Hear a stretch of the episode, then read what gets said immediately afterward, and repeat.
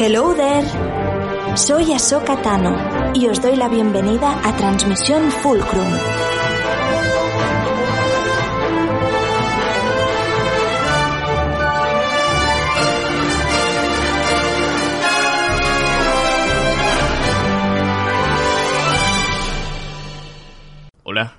Bienvenidos a Transmisión Fulcrum, que eso ya lo sabéis porque habéis escuchado a Sokatano diciéndoslo.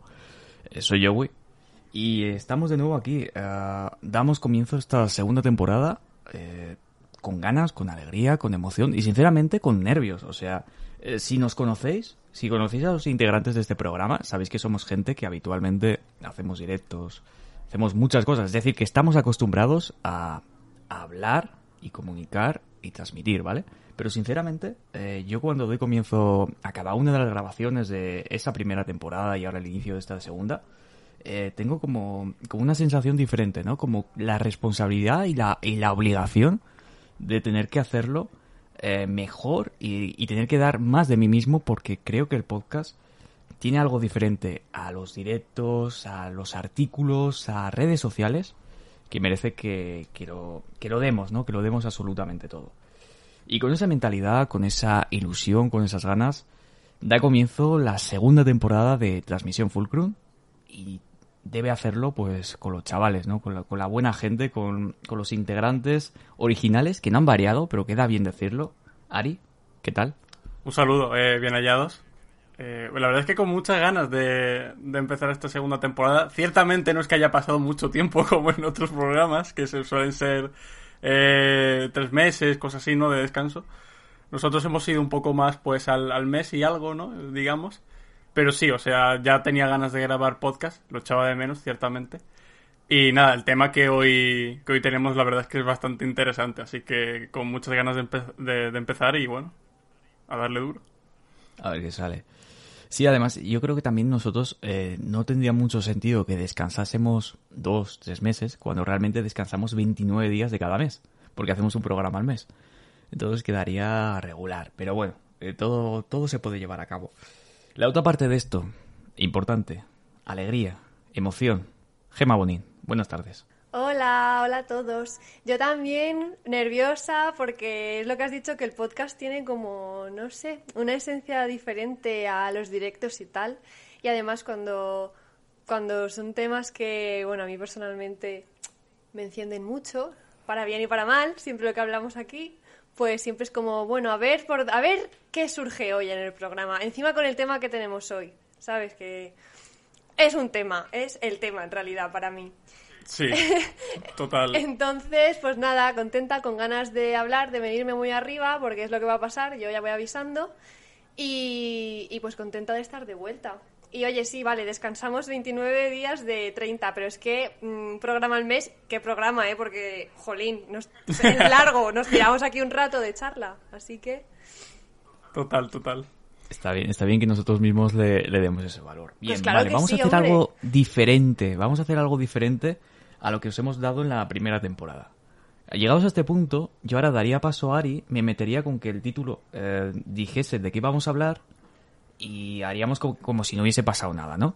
Pero este año vamos a cambiar las cosas, o esta temporada vamos a cambiar las cosas. No me voy a quejar del título porque es una batalla totalmente perdida y voy a dar paso a Gema para que nos cuente de qué vamos a hablar hoy y para que ella misma ya pues se quede el programa, nosotros nos vamos, Ari y yo nos vamos, volvemos en un par de horas y ya ahí nos unimos a la conversación.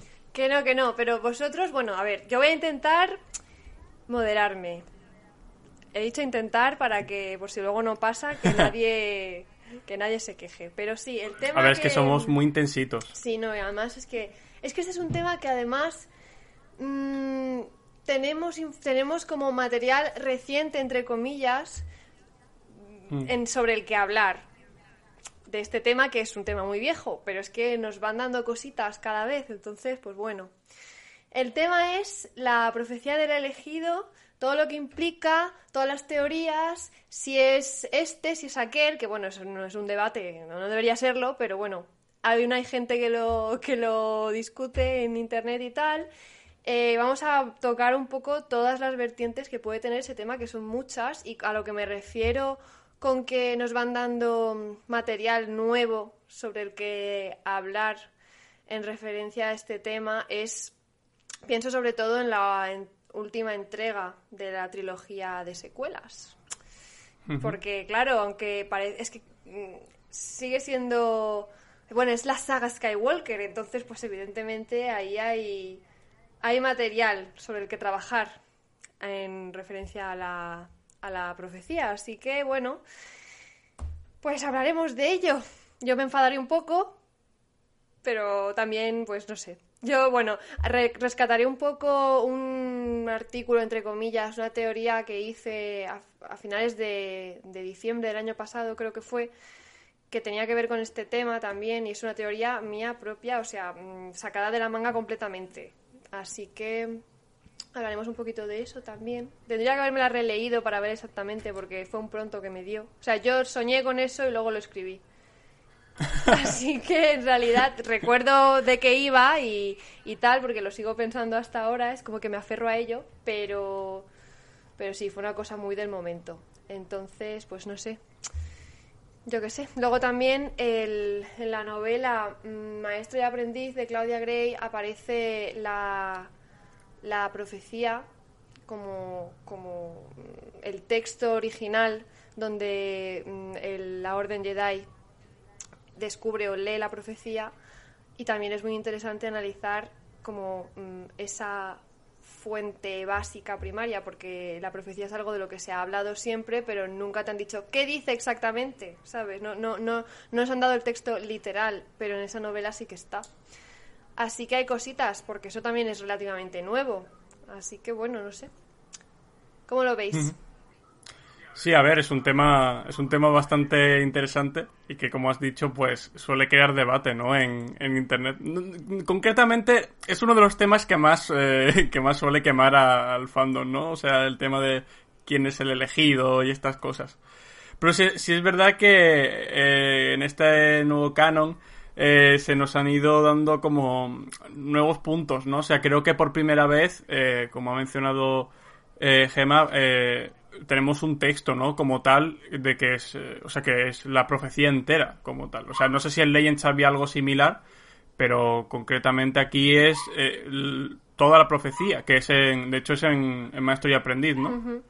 Sí, y buah, es que mm, luego miraré a ver si lo encuentro el texto, lo tengo por ahí pero mm, yo creo que con cada cosa que nos dan el debate de quién es el elegido, Luke o Anakin, que es como no sé, yo lo veo como muy obvio, ¿no? Pero, pero hay gente que defiende ambas opciones. Yo creo que cuanto más material nos dan, a mí más obvio se me hace que es Anakin. Y por si no, o sea, yo creo que Mm, la sombra de la duda siempre estuvo un poco ahí, ¿no? Hasta el arco de Mortis de The Clone Wars, que es que ese arco siempre vuelve a nosotros. Eh, totalmente, totalmente. siempre hablamos de lo mismo, es ¿eh? Deberíamos... es como... Cambiamos el nombre del programa. Transmisión Mortis. Es que realmente engloba, toca muchísimas cosas. Esos tres episodios son como muy clave para lo que es el lore o la parte más mm, mística de la saga Star Wars. Sí, totalmente. Yo, a ver, yo quiero, quiero encenderos, quiero lanzar algo y, irnos rápidamente de ello y retomar lo que estamos hablando, porque estás diciendo, Gema, de que, bueno, que cada vez nos están dando más material, que con eso, bueno, pues que queda cada vez más claro. Pero yo en los últimos días me he enfrentado de nuevo, y es algo que me viene cada X tiempo, ante una serie de personas las cuales siguen defendiendo que Anakin Skywalker, en el momento que se convierte Darth Vader, o sea, que se arrodilla ante Palpatine y dice tú serás mm, Darth Vader, por ejemplo, es como eh, me mola esa pausa dramática que tiene en la película como si fuese a decir otro nombre, ¿no? Pero era Darth Vader. Entonces, desde ese momento hasta que lo mm, le vuelven cyborg, ¿vale? Hasta que tiene ya la, armadura, o sea, la, la reventa Obi-Wan, vale, pues hay un sector de la población seguidora de Star Wars que defiende que ese lazo de tiempo no es Darth Vader, sino que es Anakin caído. Y, pero a ver, ¿qué diferencia hay entre Darth Vader y Anakin caído? claro, es que, de hecho, no lo tenemos un podcast ya sobre el tema, ¿sabes? A nivel de... quiero decir, eh, es, es, es, es obvio. O sea, es que no, no, no- Quiero decir, entiendo que haya ese debate porque siempre lo va a haber y, en, y más en internet, que es algo así como tan, digamos, intenso. Y además es el fandom de Star Wars, que eso es otra cosa también súper intensa. Pero en concreto, creo que, que no hay diferencia entre un Anakin caído y Vader. No, vaya. no, pero eh, esas personas lo que defienden que sigue siendo Anakin, como que todavía tiene eh, rastros de luz y que como que podía volver o es súper raro. Ah, pero- o sea, pero no pero le claro que, reconocen o sea, que es mm. Dar- que, que Darth Vader es un ser, no sé, es que es muy raro. O sea, yo os digo, tampoco tiene, tampoco tengo mucha intención que de desarrollar por aquí el debate, no tiene pero mucha lógica porque que lo sepáis, que sepáis que algo tan si básico creen que, a ver, pongamos todavía que sigue siendo Anakin discutido. sin sin el aspecto clásico de Darth Vader, o sea, Anakin cuando es Darth Vader, pero todavía no se ha enfrentado a Obi-Wan, se supone que es un Anakin como que tiene más posibilidades de de volver a la luz, como si el hecho de que como si el enfrentamiento Obi-Wan y todo lo que pasa a raíz de eso, eh, todos los implantes cibernéticos que necesita, cómo se deforma, cómo se convierte en el Darth Vader que conocemos, como si eso lo hubiera empujado más al lado oscuro de manera, mm, no sé, irrevocable. No tiene sentido porque es que al final Anakin vuelve y vuelve cuando es Darth Vader al 100%, ¿no? ¿Sabes? O sea, Claro. no es una... Sí. No, no sé, no lo veo, no lo veo, no veo el planteamiento ese, no, no lo veo. Yo, de hecho, Ya os digo, sí, Yo, solo buscaba encenderos. Quería hacer, Mm. quería hacer un apunte y es que yo, pues, eh, como digo, normalmente intentamos ser súper tr- transparentes en el podcast y en la escaleta de hoy concretamente, y bueno, y en, la- y en anteriores escaletas que, suelo mencionar en los podcasts, siempre suelo poner preguntas en pie a crear debate y demás. Pero en concreto, la primera parte de la escaleta, de hecho, la, no, no, es, eh, no es una pregunta, eh, es, digamos que la intención con la que lo, lo he escrito es de dejar claro el tema. Y es que Anakin Skywalker es el elegido. Es que yo, honestamente, no, no me gusta, o sea, no, de verdad, no me gusta, eh, sobre todo en, en temas así como Star Wars, no me gusta siempre eh, pillar y decir, no, esto es así, o sea, o sea, me gusta mucho crear debate y demás, pero en el caso del elegido, creo que es algo que nos han dejado ya bastante claro y en muchísimos sentidos además. O sea, Anakin Skywalker es el elegido y no acepto ni a Luke, ni a Rey, ni a Baby Yoda, ni, ni a nadie como, como elegido. O sea, a ver, sobre las cosas que son un poco más ambiguas o que están un poco más en el aire, que no han querido, por ejemplo, la raza de Yoda, que es una cosa que estaba todavía un poco ahí un- envuelta en el misterio, pues sobre eso es interesante, divertido y todo lo que tú quieras, hablar de ello desde las teorías más locas hasta lo más razonable, o sea, vale, bien, genial, pero sobre cosas sobre las que desde desde el núcleo creativo, desde el núcleo del autor, desde los responsables de la ficción ya nos han dicho lo que hay, para mí no tiene mucho sentido seguir mm, teorizando y ese tipo de cosas, Claro. porque es que ya es que eso ya es fantasía, ya es ya es pues bueno, otra en- no sé, una realidad paralela que tienes tú, pero lo que hay es lo que hay, eso nos lo han dejado claro, yo creo que un montón de veces, además es que no sé, Sí, es como, como el es deseo que- o el rechazo de una serie de personas hacia el personaje y la necesidad de buscar una alternativa Pero es y que, no lo- es que justificarla. encima no lo entiendo, porque si hubiera una alternativa, es decir, si el hecho, la posibilidad de que Luke, por ejemplo, fuera el elegido, fuera más interesante a nivel narrativo y a nivel de, de historia, digo, bueno, pues puedo entender que haya gente que tire para allá, pero es que la opción más interesante, más potente y con más fuerza a nivel narrativo es que él sea Anakin. Entonces, mm, no entiendo por qué la gente Hmm. quiere salirse de eso, la verdad.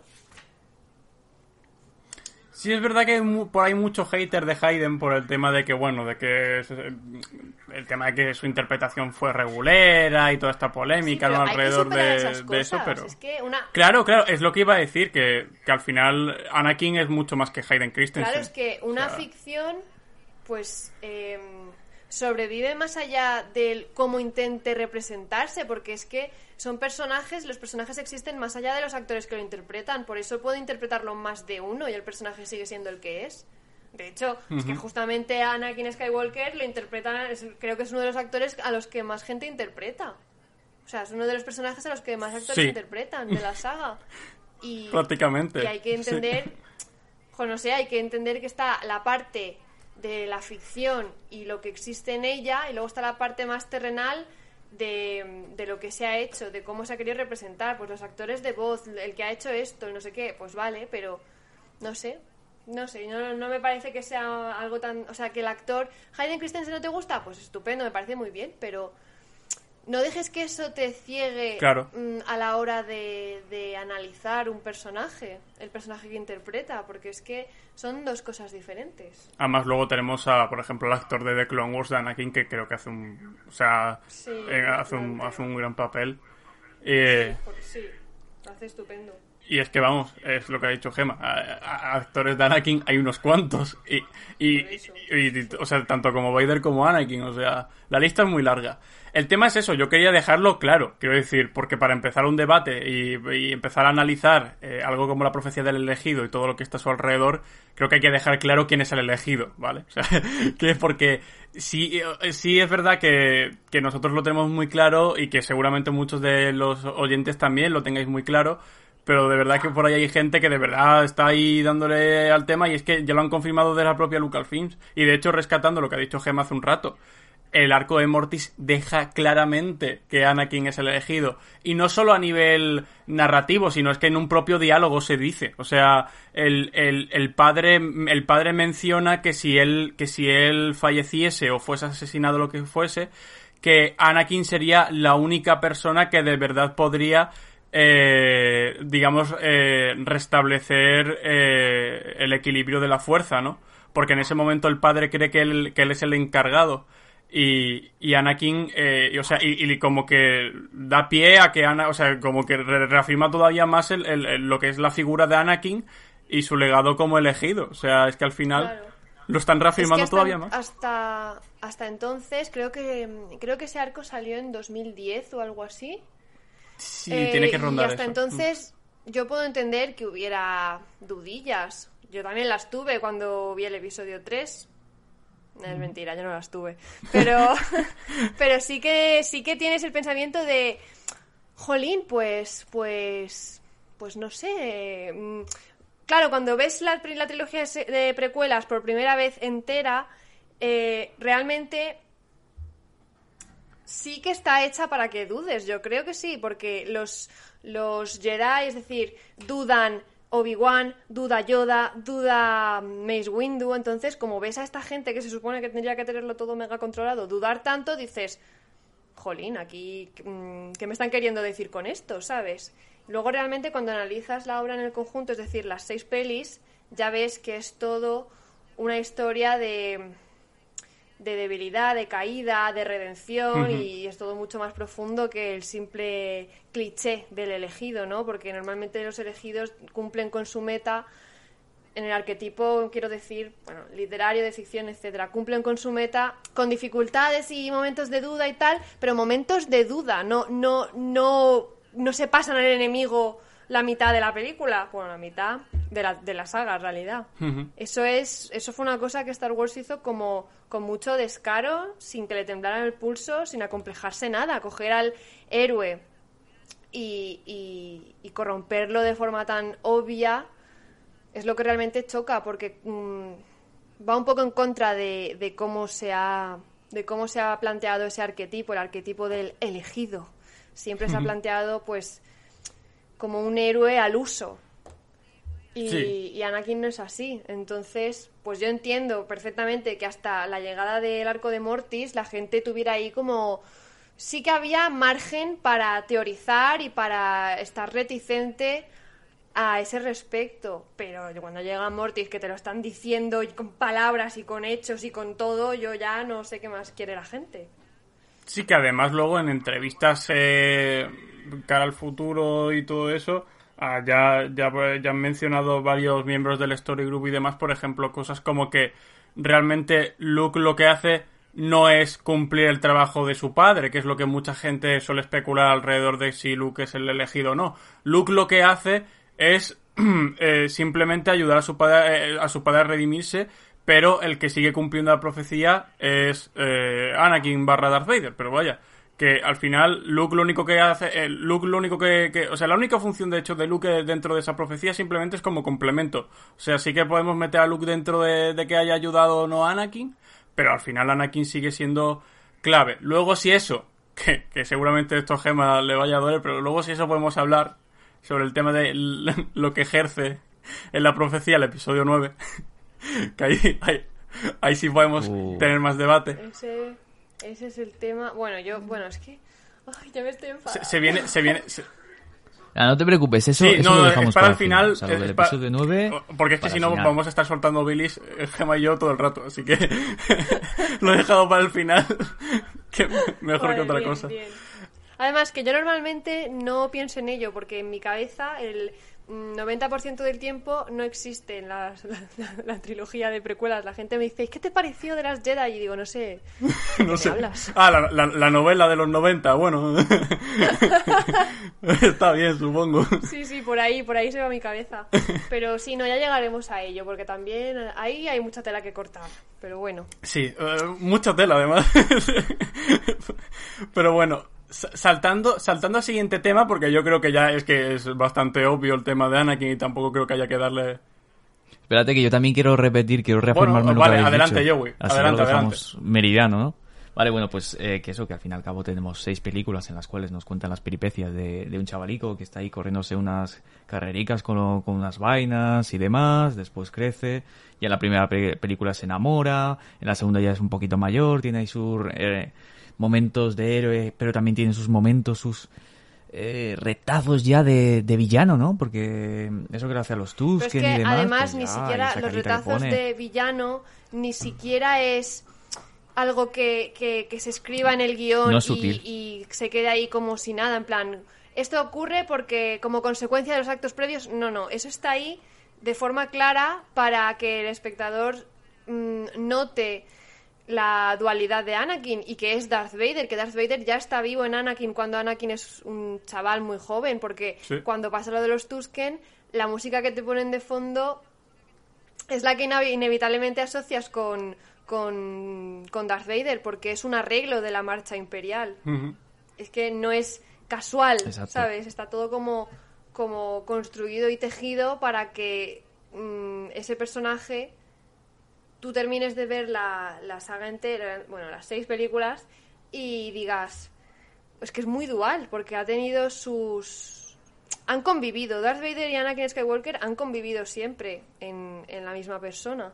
Lo que pasa es que durante un tiempo uno primó sobre el otro, pero a mí me gusta un montón esa dualidad, es que me parece mm, que está muy bien escrita y me parece que, que es súper interesante hacer personajes así. Son más complejos y dan mucho más juego. De hecho, tampoco es que Lucasfilm nunca... ah, O sea, como que de- en las precuelas no es que tratase el tema del palo... Uh, ¿quién será Anakin? En, la- en- en el marketing en el marketing del episodio 1, eh, uno, de los, uno de los famosos pósters de, de las precuelas es el Anakin pequeño eh, enfrente Claro. de una casa de Tatooine eh, donde la sombra pues pues es la figura de Darth Vader. O sea que creo que la sutileza Claro. ahí no... No, no, no se utiliza. Hay intención, hay Claro. eh, por parte de, de los autores, por parte de George Lucas, había la ganas de que de decir este chaval, este nene tan mono que veis es Darth Vader. Además que para entonces Darth Vader ya tenía ya tenía un peso en la cultura pop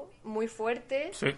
Como villano mm, temible entre comillas, muy icónico, muy muy la expresión típica de, del antagonista en el cine. Entonces jugar con eso y de repente poner eh, en contraposición un chavalín rubito, pequeñito, súper mono y súper buena gente, era como... A mí, a mí me parece muy inteligente ese movimiento. Obvio. Yo habría hecho lo mismo. Sí, sí. Incluso en el episodio 1, que me he saltado yo directamente al episodio 2, en el episodio 1 tenemos dos momentos también que nos dan esa pista, ¿no? Ese momento cuando está por primera vez delante del Consejo Jedi y le dicen que, que tiene miedos, ya te lo están dando, que puede, claro, puede decir alguno sí, pero es que es un chaval que está alrededor de gente extraña en un planeta que nunca estaba, no había estado, no tiene miedo pues porque, y tiene otras cosas, y tiene ira y tiene cosas pues porque es quien es. Y ese, y ese momento final en el que se conocen Anakin y Palpatine, seguiremos tu carrera, o sea, ahí hay, ahí hay miga. Y luego, y volviendo otra vez al episodio 2, el famoso momento, siempre tengo que hablar de él, el de yo ataco ya, pero ahora lo vamos a interpretar desde el punto de vista de que no sigue las órdenes o las maneras de hacer de, Hmm. lo- de los Jedi. él en ese momento está enajenadísimo porque su amor se ha quedado ahí encima en la arena. O sea, es que se ha quedado en la arena. O sea, es que Eso para él Más eso cosas malas no le pueden suceder. fatal, ya. eso, eso le Lo enajena. peor de lo peor. Y va por libre. Va por libre sin tener en cuenta Sí. las consecuencias. Y ya en el episodio 3, Es pues que- evidentemente pasan mil cosas. Y en Clone Wars, Uf, por lo Wars mismo, si nos de a analizar eso. capítulo a capítulo, Está lleno de Clone Wars de Es eso. una locura. Uf, me encanta. Cuando en el episodio en el que de Clone Wars en el que muere muere entre comillas, Anakin se cree que Obi-Wan ha muerto, se le cruzan un montón los cables también y luego tiene un montón de momentos. Por ejemplo, hay una hay un episodio, no sé en qué temporada es, una de las primeras, creo que es la temporada 2 o algo así, en el que secuestran la nave de la duquesa Satine de Mandalore y mm, entonces el secuestrador la coge a ella de rehén y Obi-Wan quiere cargarse al secuestrador porque, jolín, ha cogido a Satine. Y el secuestrador le dice algo así como, si me matas te convertirás en un frío asesino a ojos de la mujer que amas porque ya ha visto que hay feeling, no sé qué, o sabe que quedará mal delante de Satine. Entonces ahí hay como un dilema moral de no puedo matarlo a sangre fría porque no es el estilo Jedi, no sé qué, y de repente llega Anakin y le mete un espadazo por la espalda Sí. y, y dice... ¿Qué? Iba a volar la nave, en plan, mm, si te parece no hago nada, ¿sabes? Y él ni se inmuta, o sea, en medio de ese debate de matar a sangre fría, no sé qué, tal, Anakin va, le mete una espada por la espalda, aquel se cae muertísimo y Anakin le da exactamente lo igual, o sea, no le quita el sueño eso. Además que Entonces, con más Inri, eh, en, ese, en, ese, en esa escena, eh, s- suena el tema imperial. O sea, suena el tema del Mm. Sí, imperio exacto, muy de exacto, fondo. es verdad, sí, sí. Y es como, a ver, Es, es ya descarado Filoni, totalmente. ok, Filoni, lo he pillado. vale. Es que, ¿sabes? es que a mí me encanta eso, es que me parece muy guay porque despierta despierta emociones como muy encontradas en el espectador. A mí Sí. me gusta mucho eso.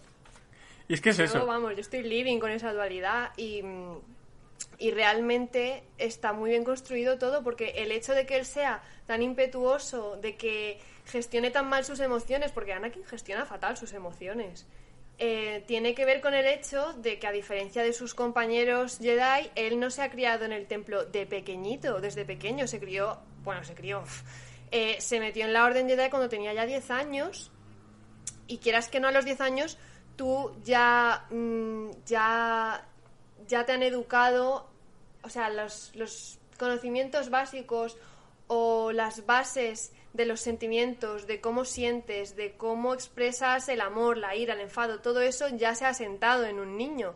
Cognitivamente hablando ya lo tienes mega superado todo eso.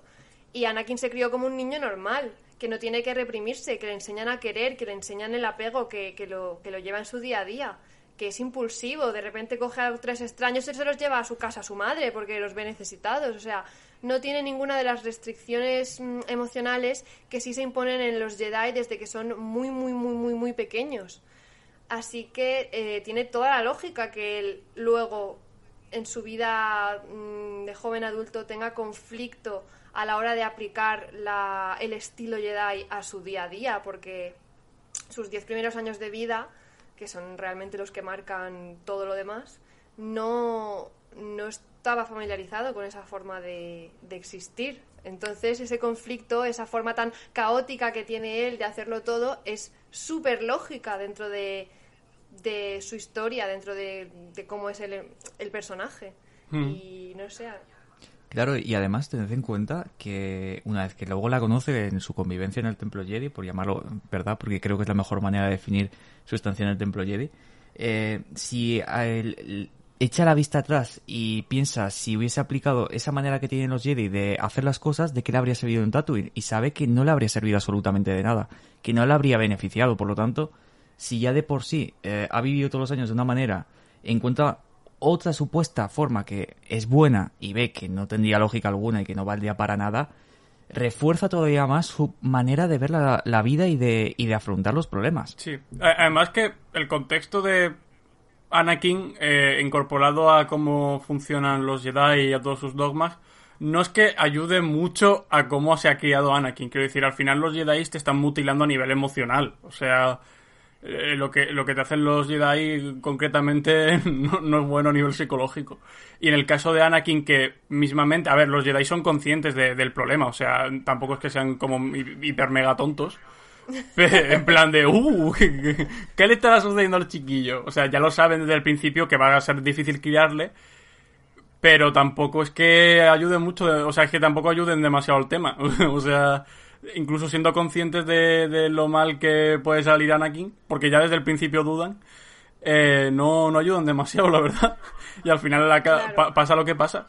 Que es que... Yo creo que el que entendía mejor, entender y empatizar mejor con esto era Qui-Gon.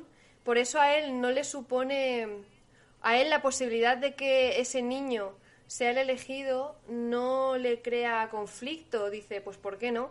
Pero claro, para el resto de, de Jedi, que un niño que no tiene, no ha tenido, ya es mayor y no ha tenido ningún tipo de educación respecto a, a la doctrina Jedi ni nada, la posibilidad de que sea él el elegido, pues yo veo normal que lo cuestionen muy mucho. Que eso nos lleva a la pregunta a la pregunta esta de ¿realmente los Jedi tenían fundamentos para confiar tanto en la profecía? Menudo manera de hilarlo, ¿eh? Yo no creo que confiaran vamos, tanto en aplauso. Eh, eh, yo, Joey, Joey, eh, adiós. Joey, venga, fuera.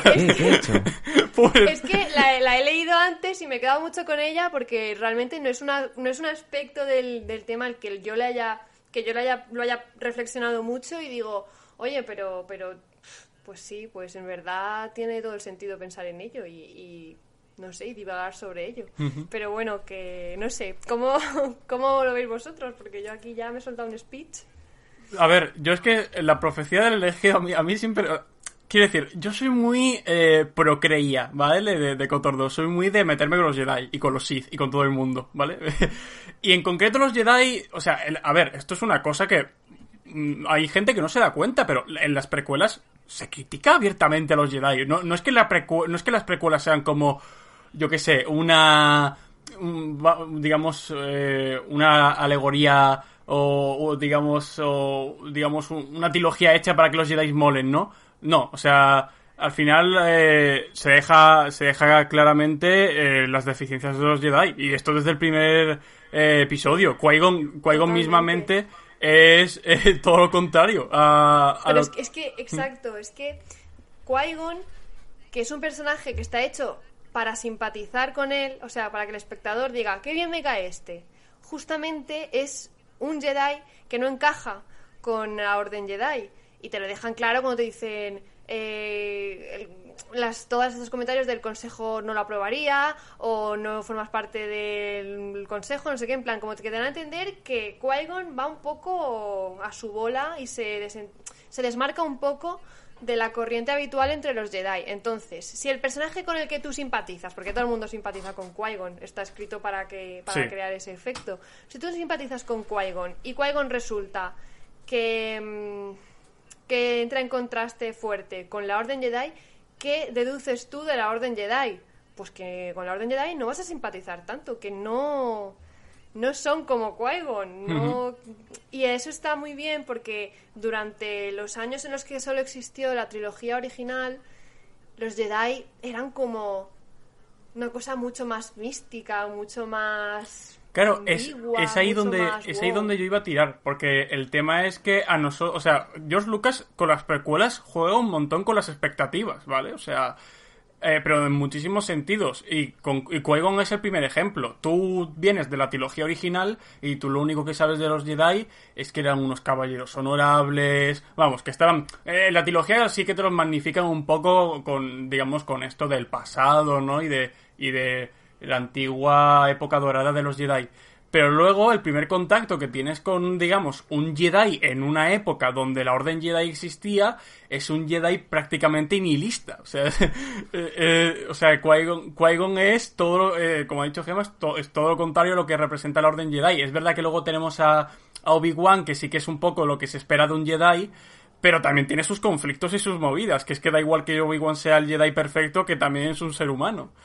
Y, y al final alrededor de toda de toda la, de todas las precuelas y en The Clone Wars y vamos en mil obras eh, la, orden, la orden Jedi es la cosa que más ha recibido palos de Star Wars seguramente eh, al final se acaba deconstruyendo un montón de sentidos. Y y el tema es a mí siempre me, o sea a mí yo siempre me he preguntado el cómo una orden religiosa además tiene tanto ta- ta- digamos eh, bueno una orden religiosa llamémosla como queramos ¿cómo, cómo le da ta- tanta confianza a una profecía que ya desde el principio nos plantean como mm, que hay que cogerla con pinzas, ¿no? Porque recordemos la, la escena entre Yoda y, y Mace Windu, que, además son los dos, las dos grandes figuras de la Orden Jedi, eh, cómo, cómo empiezan a cuestionarse realmente lo que es la profecía, ¿no? De, de- del elegido.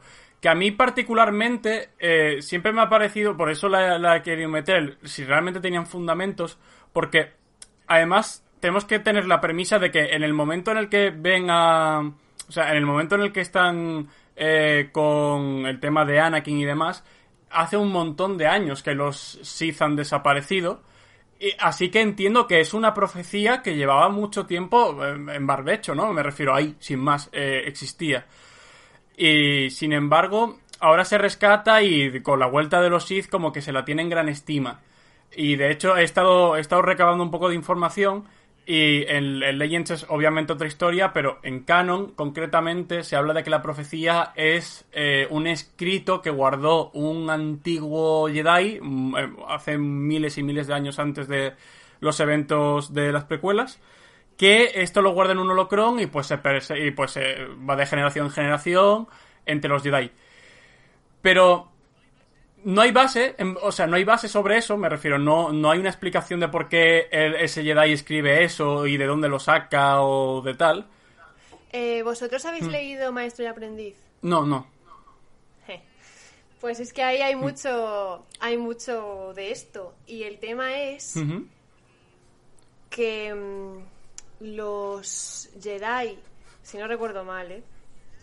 los Jedi con, con- que- con- o sea, igual que Anakin en sus sueños tenía mm, aptitudes premonitorias, Sí.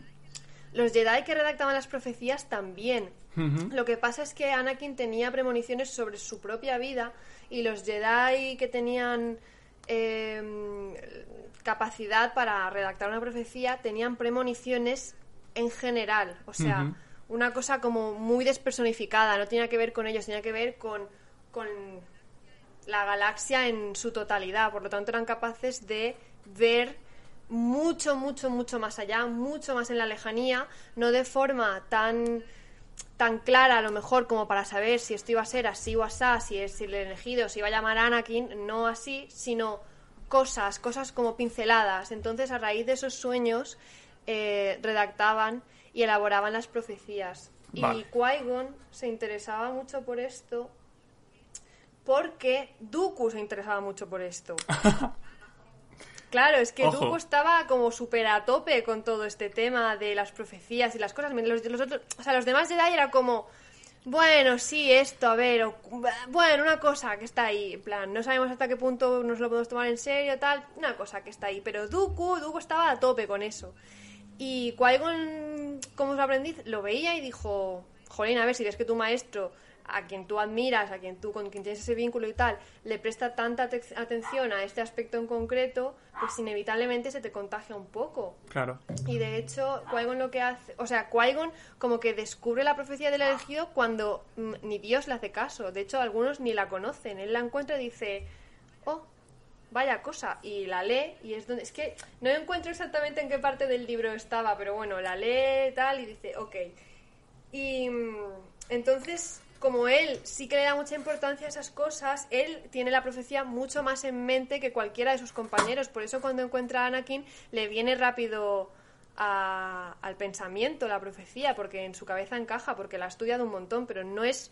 Los Jedi pasan mucho de ese tema, hasta que, como ha dicho Ari, eh, vuelven a notar el resurgir de los Sith y ahí como que mm, se ponen un poco más en alerta y, y prestan atención un poco a, a todo lo que crean que les puede ser útil, pero que de normal para ellos eso es un rollo. A Bueno, Dooku a le molaba. Y eso también es bastante Presta, prestan significativo. atención, pero de aquella manera. O sea, se les muere Qui-Gon Jinn a manos de, de un Sith. y tampoco es que se enajene mucho. Sí, eh, es verdad que no, se alarman apa- demasiado, luego es ¿eh? cuando Es del aparece palo. Ah, la famosa frase del Kia di Mundi, ¿no? Diciendo, pues hace pf, de años que no hay Sith por aquí. Y se quedan todos tranquilos. Ya, eso es verdad. Pero yo creo que es muy importante esto que comentas, Gema, de que sea que se primero lo estudió Dooku, luego lo estudió Qui-Gon Jinn y luego lo reinterpretaron o, o le echaron un ojo el resto de miembros, entiendo, del Consejo, ¿no? Porque verdaderamente, como tampoco se sale mucho más de ahí, parece que ser que son solamente los miembros del Consejo los cuales eh, tratan de ello. ¿no? Y, y creo que, que aquí reside gran parte de, de- bueno, gran parte del error, no, un error más por parte de la, de la Orden Jedi eh, de ir por flipados por la vida. O sea, tienes 800.000 personas dentro del templo Jedi y por la galaxia. Tiene una serie de personas que estén organizadas para hacer las cosas. O sea, si tienes profecías, si tienes historias de estas, preocúpate de estar enterado y, y de tenerlas bien estudiadas, ¿no? No sé, es que yo creo que A- a- a- a mí al lo final que- somos muy pesados porque siempre en el ¿Mm? programa en el cual no nos metamos con, con la Orden Jedi, pero es que nos lo ponen a huevo, tío. Sí. O sea, es que no es normal. Es que no hicieron bien una. Ya es el leitmotiv del Sí. podcast, es meterse con los, con los Jedi, sí o sí.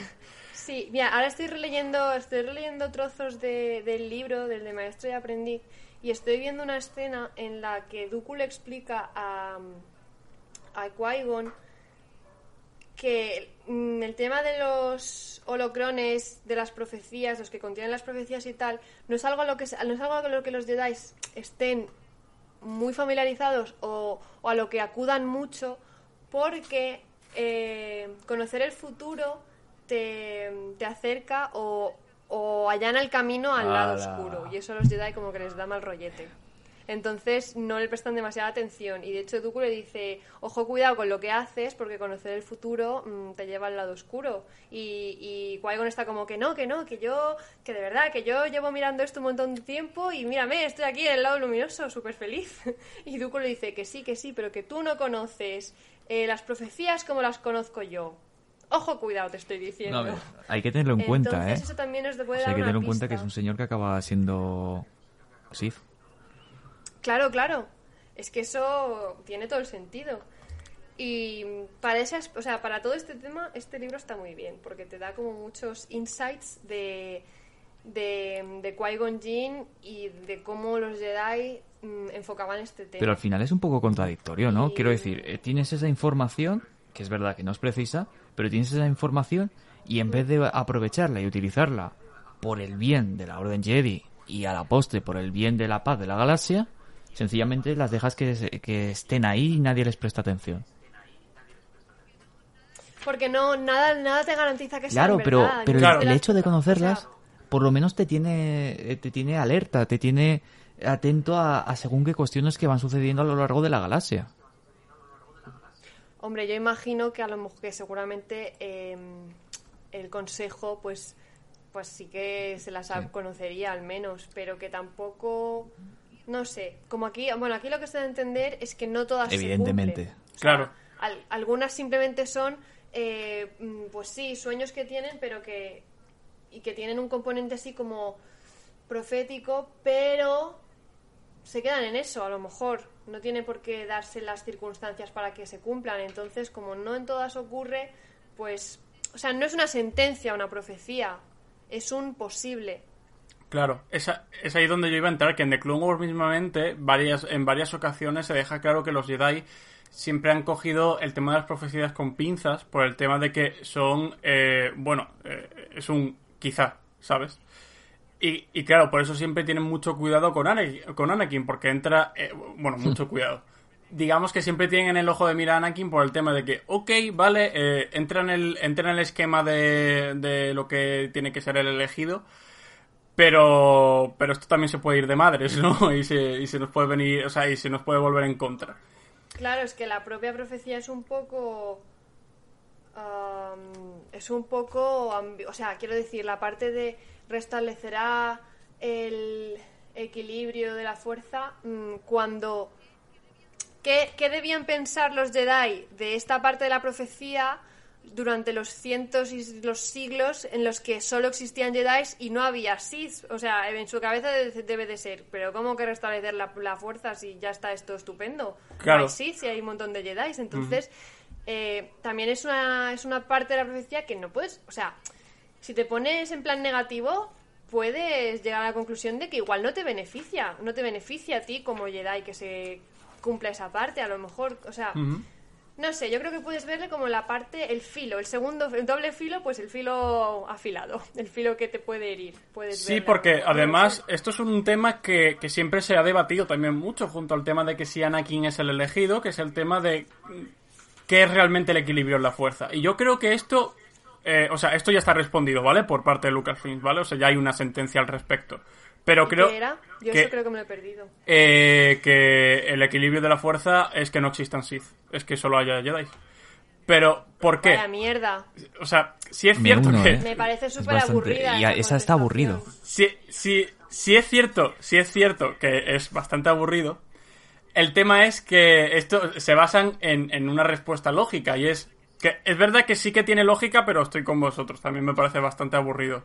El tema es eh, que lo que ellos explican es que la fuerza nunca responde a los Jedi. Quiero decir, eh, Anakin nace como una respuesta a la amenaza Sith que viene. Además, porque tenemos que tener en cuenta que en el momento en el que Anakin nace, eh, Sidious es el aprendiz de Plagueis y Darth Plagueis está manipulando a la propia fuerza como tal. Es cierto que esto es de Legends, pero ya dijeron en su momento que con Plagueis iban a hacer cosas y me veo que en el futuro seguramente hagan algo similar, porque al final Plagueis prácticamente tiene como la misma historia eh, base, ¿no? Por el episodio 3 y la historia de Darth Plagueis el sabio. El tema es que como Darth Plagueis está manipulando la fuerza, está intentando eh, trascender lo que es la vida y ir un paso más allá con la alquimia Sith y todas estas cosas. El tema es que en base a esto la fuerza responde, eh, haciendo también pues referencias bíblicas que el propio George Lucas ha, ha reconocido, pues eh, nace el elegido, ¿no? Nace pues de la nada, nace alguien que va a arreglarlo todo. Y eso es Anakin. Ahí es el tema. La fuerza responde a una amenaza que es del lado oscuro. Si, ya, si la fuerza quisiese un equilibrio entre Jedi y Sith, Anakin no tiene cabida ahí. O, o Anakin tendría que crear un equilibrio eh, entre Sith y Jedi. No es un es equilibrio que- per se, realmente. Es un equilibrio para los Jedi. Es estabilidad realmente, ¿no? Pero cuando dicen Sith, en plan, el equilibrio es que no haya Sith, se refiere Bueno, la- realmente la- a que no haya mm, usuarios del lado oscuro, ¿no? Exactamente, pero eh, aquí es, aquí es donde yo lo cojo con pinzas, porque dicen que no haya eh, que no haya usuarios del lado oscuro, pero no que desaparezca el lado oscuro. Y para mí entonces sigue siendo igual de estúpido. O sea, quiero decir, ok, han desaparecido todos, todos los seres del lado oscuro. Eh, en cuanto se corrompa uno del lado luminoso, ya hay otro. quiero decir, eh, es lo que pasa en el episodio 9. Que, quiero decir, al final eh, vuelve Palpatine. y es como, ok. Todavía no, tranquila, tranquila, todavía no. No es el momento. Ya, ya, ya. Eh, no, no entremos mí- en eso. El tema es que para es que, mí, Ari- para mí, Sí, per- vale. perdona Joey, un momento, es que quiero, quiero terminar. Para mí todo esto realmente, eh, o sea, de base sí que es una respuesta lógica porque, ok, vale, la fuerza responde con Anakin y Anakin pues al final sí que cumple con la profecía, todo lo que queráis. Pero otras obras no me dejan claro que la fuerza quiera esto. Quiero decir, a lo mejor a nivel general sí, pero hay otras entidades que representan facetas de la fuerza o que mismamente están creadas por la fuerza, como el propio Anakin, que no representan justamente este discurso o, esto que quiere plantear la propia fuerza como natural, como fuerza natural o como quieras llamarlo. No sé, yo creo personalmente que aquí sí que hay un conflicto de ideas en, las obras de, Star Wars y es lo que a mí siempre me- digamos, me ha picado un poco con el tema del equilibrio, ¿no? A pesar de que sí que esté definido oficialmente, sí que me parece que hay como un conflicto de ideas o de conceptos mínimamente, ¿no? Es una cosa que, que abarca, no sé, como muchos aspectos y que en realidad puedes moldearlo un poco a conveniencia, lo que es el equilibrio. Y es que de todos modos, es que no sé, yo mi cabeza ya está en el episodio 9. Ya la ya no de. Es que Es que es, es, es triste porque al final eh, lo que lo que tú puedes sacar en... O sea, es que parece incluso que la profecía, esto del equilibrio de la fuerza, son los Jedi que, que, que, que han cogido este contexto de equilibrio y lo han llevado como para su terreno. En plan, no, no. Claro, en plan, no, no, a ver, el equilibrio es que no haya Sith ni nada, ¿sabes? Y a lo mejor realmente luego el equilibrio sí Pero que es que tal. realmente Pero eh, bueno, la aquí... respuesta no pueden ser los Jedi. O sea, realmente la profecía no se puede referir a los Jedi porque los Jedi son culpables de que la fuerza acabe mal. A ver, realmente no es a los Jedi, sino que es a la, que el sí, lado sí, bueno, pero que me refiero que el los Jedi luminoso tiene que eh, prevalecer. al final pero- no representan eso, porque en el momento que en los cientos de años, bueno, ahora con la Alta República a ver qué pasa, ¿no?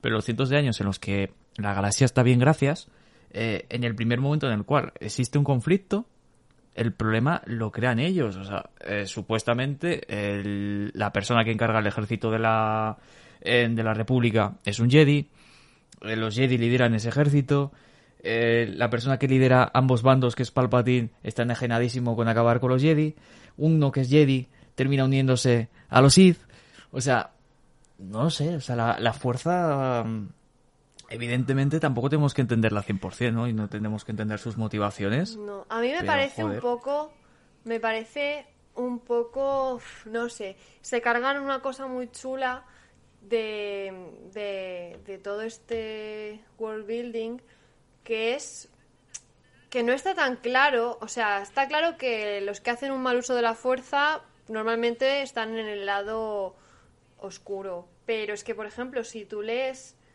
el código Sith y lo comparas con el código Jedi, en realidad, o sea, no son.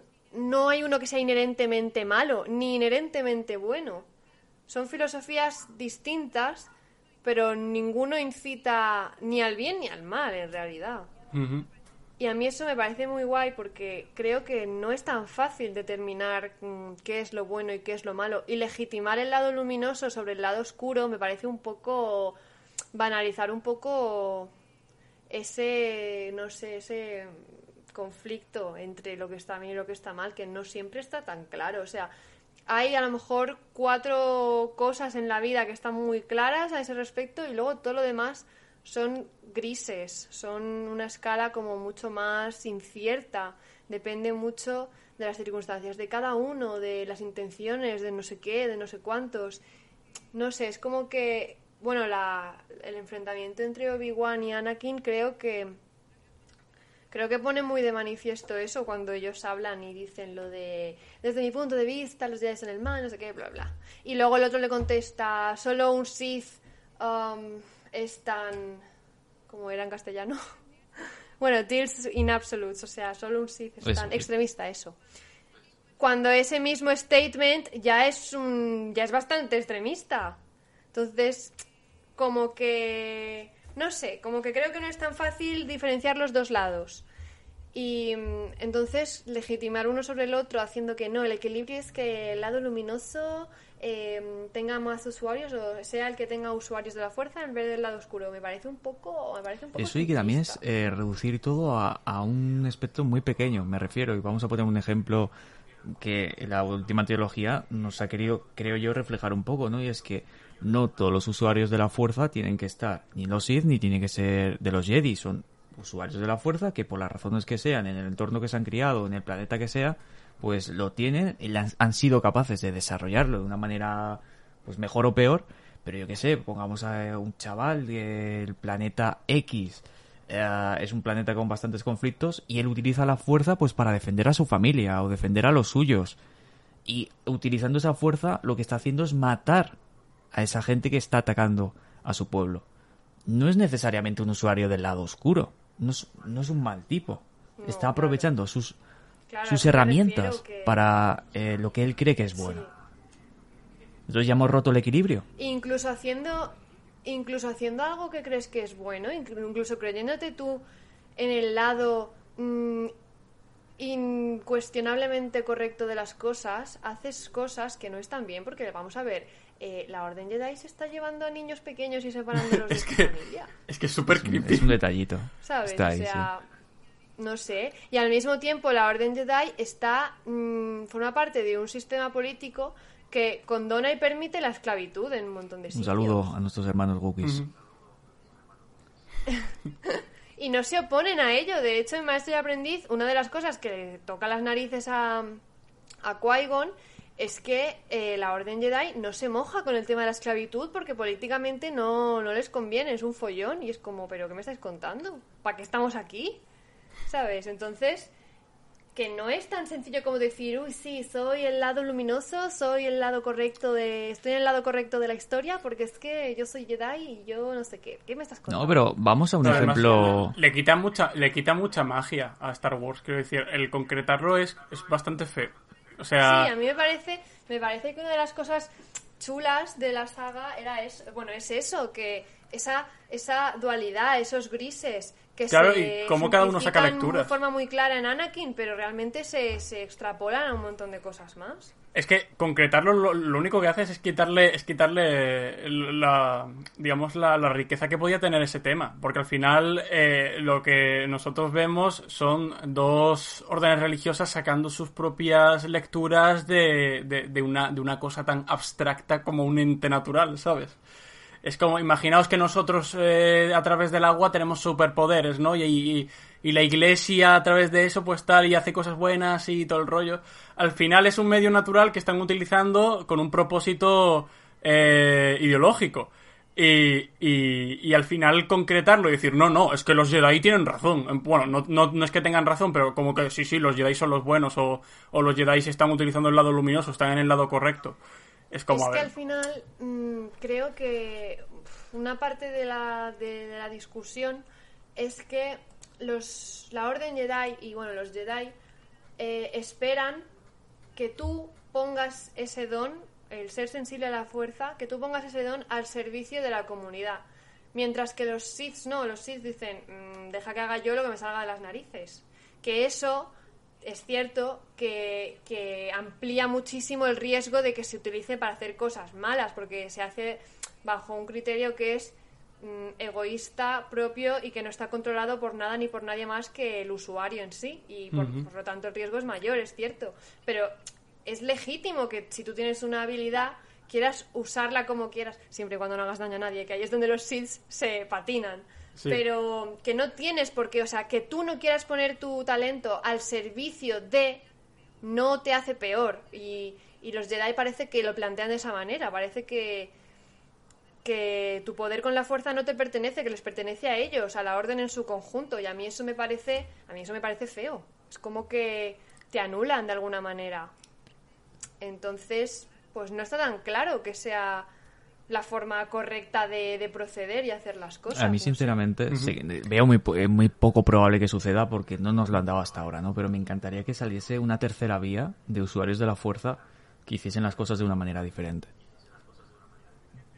Es que de hecho con las secuelas podían haber hecho algo así, pero Ari, al de verdad, ¿qué pasa? ¿Quieres ir ya al último punto? Estás... No, o sea, no es que quiero ir, pero, pero estaba Sí, todo ahí, eh, porque estaban todas de las cosas. Jedi con sus lo mismo. de las Jedi con sus más o sus menos planteaba, pla- mínimo planteaba ideas que podían dar pie a algo, pero al final como cada uno ha ido por su por, por donde le ha dado la gana, pues- La orden de los Pors habría sido Eh, preciosa.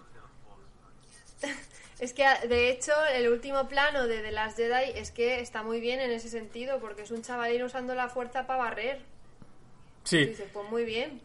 Ole tú. De hecho, ¿Sabes? mira, lo, lo estaba pensando mientras Gemma hablaba y, y el tema de, de la- que, que es una gilipollez, pero la escena del episodio 2 en el que Anakin coge la pera y dice, Anakin, eh, Obi-Wan me mataría si viese esto del palo, que está cogiendo una pera, tío, ¿cómo que te va a matar? sí. Sabes que es la, es orden de la limitación. está- Todo está mal, todo está feo. Que, que entiendo que entiendo que detrás haya un, un discurso de no, es que si utilizas la fuerza para cosas banales puedes em, empezar a verlo como, como algo, digamos, banal y, y es una herramienta muy, po- muy poderosa, que es peligrosa y tienes que utilizarla con... Que sí, que muy bien, pero que está, que, que, tío, que, que está cogiendo una pera con la fuerza, que, que tampoco, tampoco hay que dramatizarlo tanto. Pues esa es la cosa. Esa es la. Hubiera estado muy bien lo que has dicho de eso, que explorasen una vía en la que ya no existen ni, ni Jedi ni Sith, o vale, existen, pero no tienen la hegemonía de la fuerza. Hmm. Porque es que no tiene por qué, no tiene por qué ser así. Entonces, a mí eso me parece súper interesante. Star Wars te da como muchísimo juego, todo el, todo el universo que, que existe da muchísimo juego a esas cosas. Que si hay eh, organizaciones criminales, que si hay X planetas con X sistemas políticos, que si hay no sé qué, en plan, hay un montón de escenarios donde un uso libre de la fuerza puede ser interesante y dar mucho juego, pero no, decidieron que no. Y ya está. Es que es triste, la verdad. Yo es que me enfado, tío, me enfado pensando, pero, bueno. Eh, Además, luego te paras a pensarlo y, es que es, eh, o sea, es lo que ha dicho Gemma, con, con todas las posibilidades y variables que tiene Star Wars, que no hayan planteado, o sea, además, no estamos, o sea, que tampoco tienen que ser de usuarios de la fuerza, quiero decir, ahí tenemos a la iglesia de, de la fuerza, que es una iglesia de, de personas normales y corrientes que siguen, eh, que bueno, que siguen, estudian y creen en la fuerza, ¿no? Que al final también podrían explorarlo desde gente que no sea usuario, bueno, que no, que no sea capaz de manipular la fuerza como un usuario de verdad. Pero al final la fuerza está en todos nosotros, supuestamente. Así que, queramos o no, eh, puede ser un punto de vista interesante. También están los Wills, que los han tocado muy poco. Y también es eh, un, tema que podría ser de, de interés. O sea, hay, hay, mil, hay mil escenarios que podrían plantear para explorar como diferentes vías de la fuerza. Y al final, eh, por ahora seguimos en, en, en R que R, en Orden Jedi y Orden Sith, Orden Jedi y Orden Sith. Y es como, joder, esto del bipartidismo está, está bien porque es el, es el clásico de Sith contra Jedi, pero también estaría bien tener un nuevo eh, sabor de, de, de lado, ¿sabes? Es que al final... o sea, pueden seguir existiendo esas dos y que sean que predominen, si quieres decirlo así, pero mm, eso no está reñido, no entra en conflicto con que exista una tercera Claro. vía. por Igual la culpa es decirlo. nuestra, igual la culpa Pero es bueno. nuestra de que siempre hemos estado en el bando de los Jedi y en el bando de los Sith, el querer más saber de unos y de otros, y que no eh, son suficientes las voces, como por ejemplo estamos haciendo ahora mismo en este programa, que está hab- hablando abiertamente de una tercera Mm, opción. pues, no sé. Pero es que. Ya, pero es que al final. Los personajes que más han gustado o que más éxito tienen entre la gente son los Jedi Claro. grises. Sí. Porque son precisamente, si existe una tercera vía, pues son, es, son ellos, ¿sabes? Es que yo creo que de hecho el primer personaje que abiertamente funda esa tercera vía es Ahsoka, que dice, yo no soy una Mm. Jedi, ¿sabes? Sí que... Y sigue usando la fuerza. Igual, igual lo pueden desarrollar. Ahora lo hace de como de Ah. forma mucho más flagrante. Sí, es que es la única esperanza que tengo realmente. Porque A- Ahsoka sí que, sí que es un personaje que tiene mucha relevancia y a lo mejor, oye, sirve como, digamos, como portador de esta nueva idea, ¿no? De que, oye, a lo mejor no, no los Claro. Jedi y los Sith son lo único... Pero luego te aquí. acuerdas de que van a salir la. Alta Sí. República y te vienes un poco abajo. Que encima, que encima la Alta República es eh, la Orden Jedi, pero para fans de Warhammer, porque es eh, Jedi a lo medieval.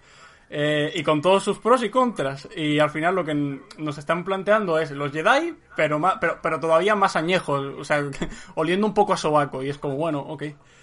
En- o sea, Bueno, que, ya, ya veremos. que ya luego, veremos claro, que luego las historias y demás pueden estar bien, pero el contexto es, eh, o sea, que quiero decir que los Jedi tienen eventos, que o sea, que la, que la Orden Jedi en la Alta República tiene eventos como cruzadas, quiero decir.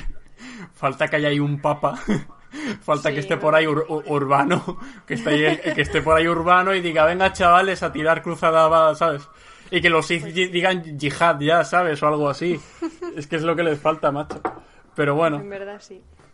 Aquí, ya que estamos hablando de Sith y demás, y de hecho esto yo lo quería mencionar porque hemos hablado del episodio 1, de Darth Bane, eh, podríamos también hablar un poquito. Bueno, de hecho se va a hablar, pero es el tema de si mm, tanto que la profecía Jedi es tan importante, ¿por qué tiene, bueno, tan importante o digamos que ha tenido tanta trascendencia y viene de, una premonición de un Jedi? Eh, ¿Cómo es que es tan compatible con la profecía de los Sith? Aquí es verdad que, te- que hay que coger con pinzas por un motivo y es que la profecía de Jedi que, de la que estamos hablando concretamente es la del canon, la de maestros y aprendiz. Y Eh, la tengo aquí delante si quieres que la lea. Ok, Vale, pues dice así. Solo a través del sacrificio de múltiples Jedi logrará la Orden erradicar el pecado infligido sobre quienes carecen de nombre. El peligro del pasado no ha pasado, sino que duerme en un huevo. Cuando el huevo eclosione, toda la galaxia se verá amenazada. Cuando la mismísima fuerza se tambalee, el pasado y el futuro deberán discurrir y combinarse. Un elegido surgirá sin necesidad de un padre, y a través de él el equilibrio final de la fuerza se restablecerá. Joder, me quedó bien esta traducción, ¿eh? Sí, Para quien no lo sepa, Gemma ha traducido este libro en España. Así que... Bueno, pues es que lo, no, le he vuelto a leer por primera vez desde que lo entregué y digo, hombre, pues. Ole por la gema del Me he pasado. quedado como solemne. Vale, por cierto, el punto, el Enhorabuena a la punto gema de del pasado, nacer sí. así sin padre ya creo que deja descartado, o sea, volvemos otra vez al principio de- del programa, creo que ya deja totalmente descartado a bastantes opciones, ¿no? Porque que yo sepa, Luke Sí, tiene es papá. que vamos a ver, eh, yo creo que Luke tiene un Sí. padre, de hecho, Su vamos a ver, es un- es, es que, un pelín mítica. bueno, no sé, la frase más famosa de la Sí. puñetera saga. Pero aquí te vendrá el, el- el intenso de Tumblr y te dirá, no, pero es que Luke crece sin Ah, bueno, padre. claro. O sea, tiene padre, pero crece sin él. Y es del palo. Bueno, a ver, ya. ¿eh? pero padre, padre como tal, biológico sí que Ah, tiene. vale, ok. Bueno, sigue- siguiendo con el tema, eh, pues eh, tenemos luego la profecía Sith, que es cierto que no, que no se ha mencionado en Legends, pero he de decir también en mi propia defensa que en Canon sí que se está empezando a dejar indicios de que se va a volver a, traer de vuelta la profecía Sith, porque como tal sí que se ha, sí que se ha mencionado la profecía Sith, pero no la profecía, eh, o sea, la, la- la que es la completa, que es la profecía del Sithari.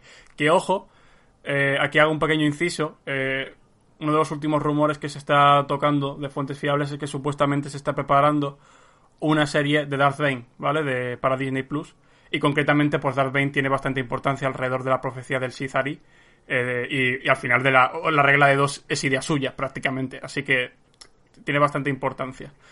Y aparece en Clone Wars. Es cierto, sí, sí. De hecho, lo interpreta Mark Hamill como curiosidad. Eh, o sea, la voz es Mark Hamill. Eh, la profecía del Sithari es un poco más cortita que la de que la de los Jedi. Además, te- tengamos en cuenta que esto aparece en el libro de los Sith eh, que acompaña al de los Jedi, que es como una sí, es como un glosario de información y lore de los Sith. En la profecía del Sithari dice así: los Sithari estarán libres de límites. Los Sithari liderarán a los Sith y los destruirán. Los Sithari resucitarán a los Sith de la muerte y los harán más fuertes que antes. Aquí también os digo que es una traducción un poco eh, hecha por Google por la gente de, la Wikipedia de, España. Pero en concreto, la profecía del Sithari eh, es el punto que yo traigo. Eh, eh, alrededor de toda esta charla hemos estado hablando de que, de bueno, de la profecía del elegido, de cómo esto es, entre, o sea, cómo esto, esto entra en conflicto también con, con los Jedi, eh, el cómo también eh, está un poco, digamos, cogido con pinzas el tema de que sea eh, beneficioso para los Jedi, ¿no? Como hemos dicho antes, eh, del tema de que tiene realmente un doble filo. Y aquí directamente vemos cómo los Sith tienen prácticamente una profecía que, que hace alusión a la de los Jedi, pero para los Sith. Porque prácticamente luego, si vamos viendo la información que viene en el libro y demás, vemos que prácticamente el objetivo es el mismo, que en vez, de, que en vez del lado luminoso quede el lado oscuro. Es verdad que le dan, digamos, le dan ese tonito mucho más bélico, mucho más agresivo, típico de los Sith, del palo de... eh, estaremos libres y resucitaremos a los Sith y seremos superpoderosos y tal, y no sé qué, pues típico de los Sith. Pero en concreto el punto es el mismo. Y es, y es esto lo que a mí me parece tan curioso, ¿no? Que en concreto las lecturas de una figura como es el elegido, como es eh, un individuo que, que llevará a una orden o a una organización a su apogeo o a una época dorada, al final en dos órdenes que podemos empezar a debatir si son tan distin- si son distintas o parecidas, pero en dos órdenes que están en conflicto, eh, al final tengan una profecía que literalmente sea prácticamente la misma. De, hecho, la única diferencia es que no está tan claro quién es el Sithari. Es la única diferencia, porque con, con la los Jedi sí, sabemos que es Anakin. Pero en concreto, con el Sithari, de hecho, hay como eh, cuatro opciones, que son Revan, Bane, Sidious y Vader, ¿no? Eh, y claro, cada uno hace una cosa en pos a, a- a los Sith, ¿no? O los lleva a una época, digamos, dorada, por así decirlo. Pero al final, esto es lo que a mí me parece tan curioso en concreto, y es que eh, al final, eh, incluso siendo de Canon y Legends cada una, prácticamente no, no veo mucha diferencia, ¿eh? No sé qué pensáis vosotros. A mí hay algo que, que me llama poderosamente la atención con esto de los Poderosa- poderosamente. Poderosamente. Eh, Están obsesionadísimos por, Ujú. Por vencer a la muerte, por resucitar. Sí. Parece que no tiene otra cosa en mente. Y lo gracioso es que eh, cuando uno es aprendiz de un Sith, el objetivo es matar a su maestro. O sea, ¿Qué, qué les pasa por la cabeza a esta gente? Sí, es ¿Qué que la regla de dos, yo siempre he dicho que es una estupidez. Porque lo único, o sea, a ver, el sentido que le dan es que los Sith eh, como organización en el que hay muchos es eh, algo que no, que no funciona porque eh, la ambición prevalece entre ellos y lo único que hacen es autodestruirse y siempre están en guerras civiles y demás. Y, pues la regla de dos lo que hace es, el joven eh, aprende del mayor y cuando ha aprendido todo lo que tiene que aprender del mayor, lo mata y eh, así sucesivamente. El tema es que luego esto siempre entra en conflicto, porque es lo que le pasa a Sidious. Que cuando que eh, a Sidious no le da la gana morirse, y como no le da la gana morirse, pues va matando aprendices y al final como que se atasca el tema de la regla de dos. En concreto sí es cierto que la... que- Es que luego aparte, joder, Sí. eh, existir en una galaxia tan, tan gigante, es que es, es que es autolimitarte de una manera increíble. Es, es muy raro. Pero bueno, creo que tampoco, hoy, es- hoy no es el día de, de que hablemos de la, de la regla de los dos. No, o sea, pero en, en concreto, a, a mí lo que sobre todo me, me causa, eh, digamos, eh, ese, ese conflicto con el tema de, de la orden, eh, de la profecía de los Jedi, es que la profecía de los Jedi, al final, eh, como hemos estado hablando eh, todo este tiempo, lo único de lo que nos habla como tal es de traer, eh, de traer el equilibrio, bueno, sí, o de beneficiar al lado luminoso, lo que queramos. Pero luego es verdad que en el caso de, en el caso de la profecía de los Sith, sí que dan como espacio a que esta profecía haya ocurrido o vaya a ocurrir, ¿no? En el caso de, oye, puede que Revan fuese el elegido, puede que Bane fuese el elegido, puede que Sidious fuese el elegido, puede que, eh, que Plagueis eh, o quien fuese, ¿no? Sin embargo, los Jedi es, eh, es como muy concreto. Vaya, Joey ha muerto. ¿Joey? ¿Está vivo? Sí. Vale. Parece que no, está out. Pero bueno, Buah. yo te escucho. Bueno, eh, el tema... Ya Va- estoy, ya vale. he tenido una pequeña caída. No pasa nada. ¿Dónde, ¿Dónde me habéis perdido? Eh, o sea, de repente te has ido de Discord y ya está, pero tampoco tal. Ah, o sea, me, me había sacado y todo. Sí, sí. Joder. Bueno, re- retom- Lo- lo retomando el tema. era lo de la regla de los dos. ¿Mm? Lo de la regla de dos. Ahí te has quedado.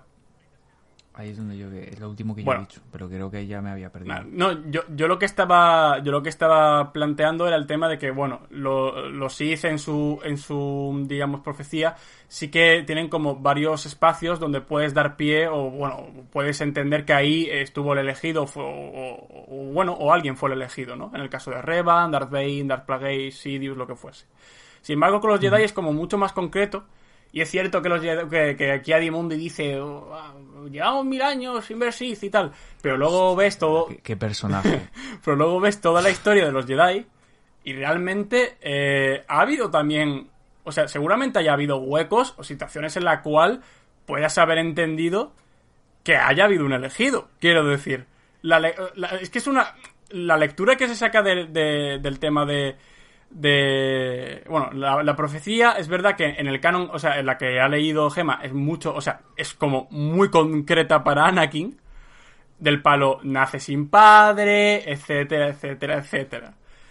Pero lo, lo que es el fin al final, que es el tema de que se traiga un equilibrio, mm, lo que a mí me, me da curiosidad es por qué eh, no ha habido antes o más lecturas o, o- o- o se ha hablado, ¿no? De que a lo mejor ya hubiese existido el elegido. Que es una cosa que a mí me, me, hace pensar que al menos lo han amoldado mucho el tema de la profecía a que sea por y para Anakin, ¿no? Que todavía refuerza más el tema de que pues Anakin es el jodido elegido. Pero luego el tema de que Vader pueda ser el elegido de los Sith me parecería incluso más bonito eh, cara a, a lo que hemos hablado que ha jodido la propia Lucasfilms, que es el tema de que hayan concretado pues que la fuerza quiere que el lado luminoso tal. Pero si dejamos el... Si, si, si digamos que corremos un tupido velo con los amigos de, de Lucasfilms y dejamos el tema en el- la lectura ambigua que siempre hemos eh, querido tener y demás, eh, al final eh, yo creo que es incluso bonito el que, el que Anakin pueda ejercer como símbolo o estandarte de las dos, ¿no? De, de las dos facciones. sí. que- creo Pues que sí, es bastante fantasía, la verdad. Fantasía en el buen sentido, en el, en el senti- en el sentido de que soñaría con ello. Sí, o sea, es que al, al final... No, eh, ¿ibas a decir algo?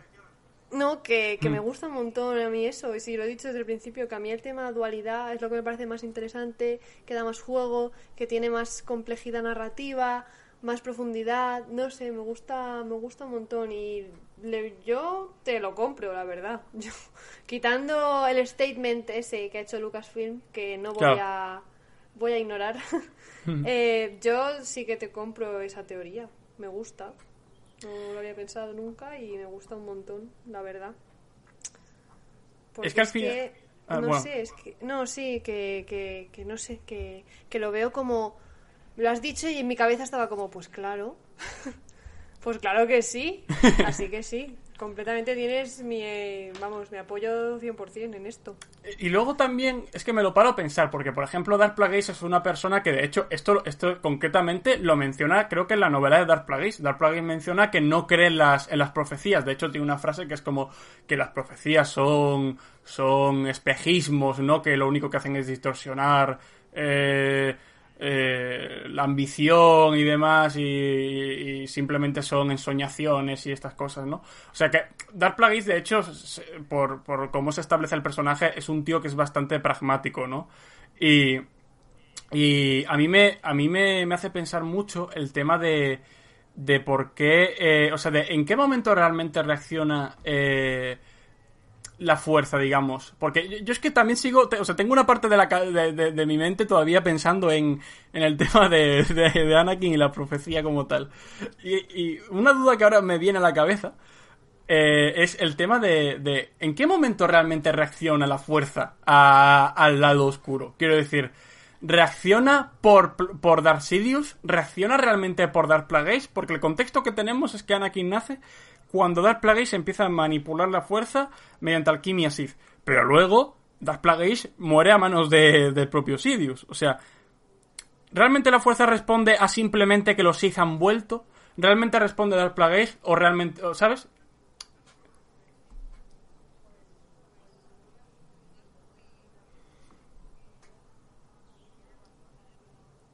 Especialmente si, si luego analizas, bueno, analizas, ves las películas, eh, las nueve eh, películas posteriores y dices, es que hay varios momentos en los cuales que quizás la situación es mucho más grave para que la fuerza hubiese dado algún tipo de respuesta tan bestia como la creación de un ser superpoderoso en la fuerza, ¿no? Es que literalmente eh, Anakin, según nos cuentan en Mortis, Chupito, eh, cuando, cuando Anakin está en Mortis, se deja claro que Anakin está como por encima de, de lo que es la fuerza, porque al final eh, lo, que, lo que hace es, co- es, mm, controlar y relajar a- al hermano y la hermana.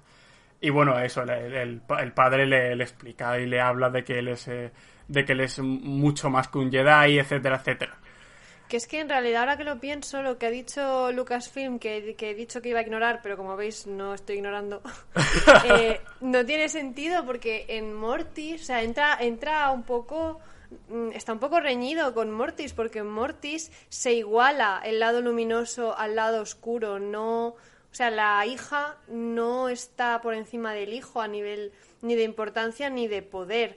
La parte y, y hay una parte neutral de la fuerza que es el padre, que, que ese es el que está un poco por encima, la parte neutral, de lo que se deduce que, no sé, son hermanos. Eh, no hay uno, en la jerarquía familiar, no hay uno que esté por encima del otro. Entonces, esa necesidad de hacer que el lado luminoso sea más válido que el lado oscuro, mm, en lo que respecta el equilibrio, me parece que, que no, en plan, que no estás haciendo caso de, de- de lo que te está diciendo la, la propia saga, porque es que Mortis crea ese triángulo, por así decirlo, isósceles, en el que la parte alta es el padre y luego los ángulos que están en la base son los son hijo y, e, e hija. Como que están ahí un poco en la misma altura y, y- y esa es la gracia. Y de hecho Anakin los somete a los dos. En la prueba esa en la que uno tiene a Ahsoka y el otro tiene a Obi-Wan Anakin los somete a los dos a la Sí. vez. Los hace O sea- arrodillarse ante él, de hecho. Exacto, exactamente. Entonces, mm, creo que, que no estás siguiendo esa estela a la- cuando dices que no, no, el equilibrio es que el lado luminoso de la fuerza no sé qué. ¿Qué dices? ¿Sabes? Lucasfilm eh, se levantó mal un día, estaba Pero rayado. es que yo, yo tampoco... No había dormido y, y ya está. Yo creo que, que es- realmente hay que tener mucho más en cuenta lo que hemos visto en Mortis y demás, o sea, los productos que, que se conocen de manera mayoritaria, que unas declaraciones o un no sé qué que, que hicieron un día porque estaban a malas. Yo es que estoy pensando, y el tema es, es que no solo, o sea, me puedes defender el tema de que, bueno, es en The Clone Wars y The Clone Wars al principio era para Legends, ok, pero es que luego tenemos a, al Bendu en Rebels. El Bendu, o sea, la, la famosa frase de, de, de que él está en medio, ¿no? Eh, de que ni ayuda a los Sith ni a los Jedi, que no creen eso, que él está en el medio. Y luego tenemos a Ahsoka, es, que quiero decir, a- Ahsoka co- continuamente rechaza, obviamente, tanto la idea de los Sith como la idea de los Jedi. O sea que también está como en una parte intermedia, o, al menos está en, en otro, en otro espectro a nivel filosófico, puede ser. Pero el tema es que en, en las últimas obras de Lucasfilms nos están, o sea, es que se están contradiciendo actualmente, quiero decir, si, bueno, si tienes de Clone Wars canon y tal, pues ok, pues bueno, no, no hay otra y en esto en concreto pues tienes que, que tener ahí la contradicción con los Mortis. Pero es que en, en sus últimas obras también estamos viendo esto. Y, y, es, y es lo que a mí me, me, me causa conflicto con, con esta idea, ¿no? Y por eso también eh, me parece interesante eso, lo que estaba hablando, de, de que exista también, oye, un. de que si. si como, hemos, como ha dicho Gema, si está el hermano y la hermana, que son hermanos y uno, y uno no puede existir sin el otro, y son tanto una representación del lado luminoso y del lado oscuro, que menos, ¿no? Que exista también como eh, un elegido del lado luminoso y del lado oscuro y que al final resulte ser el mismo, ¿no? es lo que a mí... Es, es que lo te que- lo compro, te lo Claro. compro, toma mi dinero, todo, todo, todo para ti, te lo compro. Eh, Es que, es que sería, me es encanta. que se- sería algo muy bonito de ver. Y es lo que a mí me, me da un poco, o sea, me pone un poco triste ciertamente. Porque bueno, se queda en eso, en pues ahora lo han decidido que el lado luminoso guay y el lado oscuro pues caca. Y, Pues no. y es como Es bueno. que eso está feo, está feo. Es una forma muy burda de simplificar algo que no es simple y, y que precisamente su belleza radica en su complejidad, me da rabia. Pero es que Bueno. concreta Claro, y, Sí. y que es que al final pensad que eh, lo que ha creado la historia de Star Wars ha sido el conflicto entre el bien y el mal. Mm. Si tú ahora eh, le das prioridad absoluta al bien sobre el mal, ¿qué, qué te queda? De hecho, no tiene Claro, sentido es que- porque el, el mal no va a desaparecer nunca. Quiero decir, Claro. es, No. al- es algo intrínseco. O sea, es que no va, a ma- va más allá de la fuerza. Quiero decir, a nivel. Es, es, algo, es algo que es eh, natural en los seres vivos. Quiero decir, no, no, no puedes plantearte un mundo en el que no existan malas personas. Y en el caso de la fuerza, no puedes plantearte un universo donde no haya seres del lado oscuro. Pero es que decir- además relatos, relatos épicos y ficciones en las que el bien es, es el bando correcto y el mal es el enemigo a batir clarísimo. O sea, ficciones en las que es tan blanco o negro ya hay un montón, las ha habido siempre. Eh, porque bueno responde a arquetipos muy muy muy manidos y muy clásicos. Yo que sé el señor de los anillos por ejemplo ahí no hay dualidades en algún personaje pero en general los bandos están como súper mega marcados. No sé eh, son corresponde a arquetipos mucho más obvios porque es bueno alta fantasía y ese es ese es el rasgo principal de su género pero vamos que, que está muy bien como como como obra de ese de, de ese tipo está bueno, a mí me encanta no pero que Star Wars es una cosa un poco más mm, gris en ese sentido. Juega mucho más con los matices con no sé, con los límites, los difumina un poco más y a mí eso me parece muy guay también. Creo que es un tipo de ficción que tiene que existir y me da un poco de pena que, que reculen en ese sentido, que ahora se pongan en lo fácil, que es decir, pues esto es lo estos son los buenos y estos son los malos. Cuando lo que mola es que pues lo que pasa en las precuelas, por ejemplo, a mí me parece a mí me parece amazing porque es que mm, terminas de ver las precuelas, han ganado los malos pero no te da pena exactamente que hayan perdido los buenos, porque los buenos eran unos piezas, Sí. ¿sabes? Sí, sí, es sí. como, Bueno, o sea, te quedas un poco allí en el limbo de, de, de, lo que está bien y lo que está mal cuando terminas de ver el episodio 3. Te quedas muy en shock porque son muchas emociones, pero te quedas a nivel de, de con qué simpatizas, de qué te habría gustado que pasara, de que no sé qué tal cual. Te quedas un poco en el limbo porque no está tan claro. ¿Sabes? Totalmente. Entonces, a mí eso me parece muy guay. Claro, es que al fin y al cabo a los que revientan de manera masiva es a los Jedi. Claro, claro. Y que a nada que hayas estado un poquito atento a las películas, ves que tampoco es que mereciesen mucho más, ¿no? Han tenido la oportunidad durante una barbaridad de tiempo, no la han aprovechado. O pues sea, realmente los Jedi caen porque son muy soberbios, sobrevaloran mucho. Es decir, son tan. No sé, son tan. Están tan seguros, son tan soberbios, tienen tan claro eh, que están ellos donde tienen que estar y esa superioridad moral les ciega, les ciega hasta el punto de que no ven que el puñetero canciller es el eh, Lord Oscuro o el Lord Sith que, que, que, están buscando y que les amenaza. O sea, hasta ese punto llega su arrogancia, por así decirlo. Y creo, no estoy segura, pero yo creo que, que, que Palpatine lo deja caer, que hay arrogancia en los Sith y que eso ha jugado a su favor, al favor de Palpatine. Porque ha podido moverse ahí entre las sombras. Porque como estos estaban a su bola, con que no iba a pasar nada, se creían intocables, invencibles, pues toma.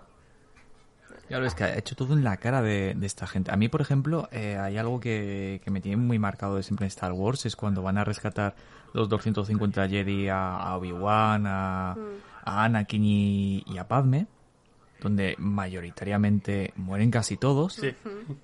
Y no hay ningún tipo de reacción por parte de los Jedi. Sencillamente se ponen a liderar el ejército de la, de la República mm. y para adelante. No, Creo que si, vas para eso. Si ya Van allí para Pero eso, si- para si- morir o para vencer. Ya da igual. Eso parece. ¿Sabes? Entonces, Ah, como llegan ahí, bueno. "Uh, pues me muero, pues uno menos. Que ni eso les haga reaccionar, que les haga decir, ostras, igual no estamos, o sea, igual no estamos preparados para una amenaza real. Sí, sí, ellos tienen ahí sus pecados también.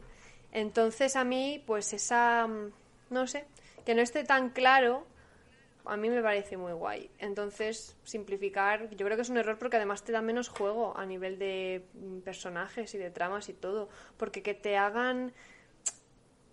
Que, que tú estés viendo una película y te cree conflicto, mm, pero conflicto de intereses y de lealtades, solo viéndola, en plan, ostras, pues no sé si simpatizo más con este, o pues ahora voy a tope con estos y a los tres minutos vas súper en contra porque X cosa, porque no lo tienes claro. El no tenerlo claro a mí me parece que estimula mucho, intelectualmente hablando, creo que es, no sé, muy enriquecedor porque te, te pone a, a pensar, a darle vueltas a cosas. No sé, me parece muy guay y me da pena que se lo carguen, pero bueno, como se han cargado ya muchas cosas, ¿qué más les da? ya, Esto es que no lo puedo evitar, yo es que no lo puedo evitar. Esto nos pone tristes, pero no más tristes que el episodio 9, que es el tema que vamos a abarcar nueve- El ahora. episodio 9 a mí me deja en shock. O sea, yo empiezo a hablar del episodio Vale, 9 vale, vale. y mi cerebro pone en marcha un mecanismo de defensa en el que ni siento ni padezco, porque no me lo puedo permitir. Sonan las alarmas de, de un destructor imperial. de- Sí, total. Estaría, estaría guapo, ¿eh? Todo el bloque que estemos hablando del episodio 9 con las alarmas de fondo. No lo vamos a hacer, tranquilos. Vale, pues antes de dar paso a ese último bloque, el episodio 9, destrucción de, de la profecía por parte de- del episodio 9, todo lo que implica el episodio 9, vamos a hacer una pequeñita pausa y volvemos. Puedes escuchar más Transmisión Fulcrum en iVoox, Spotify o a través de nuestra web de noticias wikinews.com.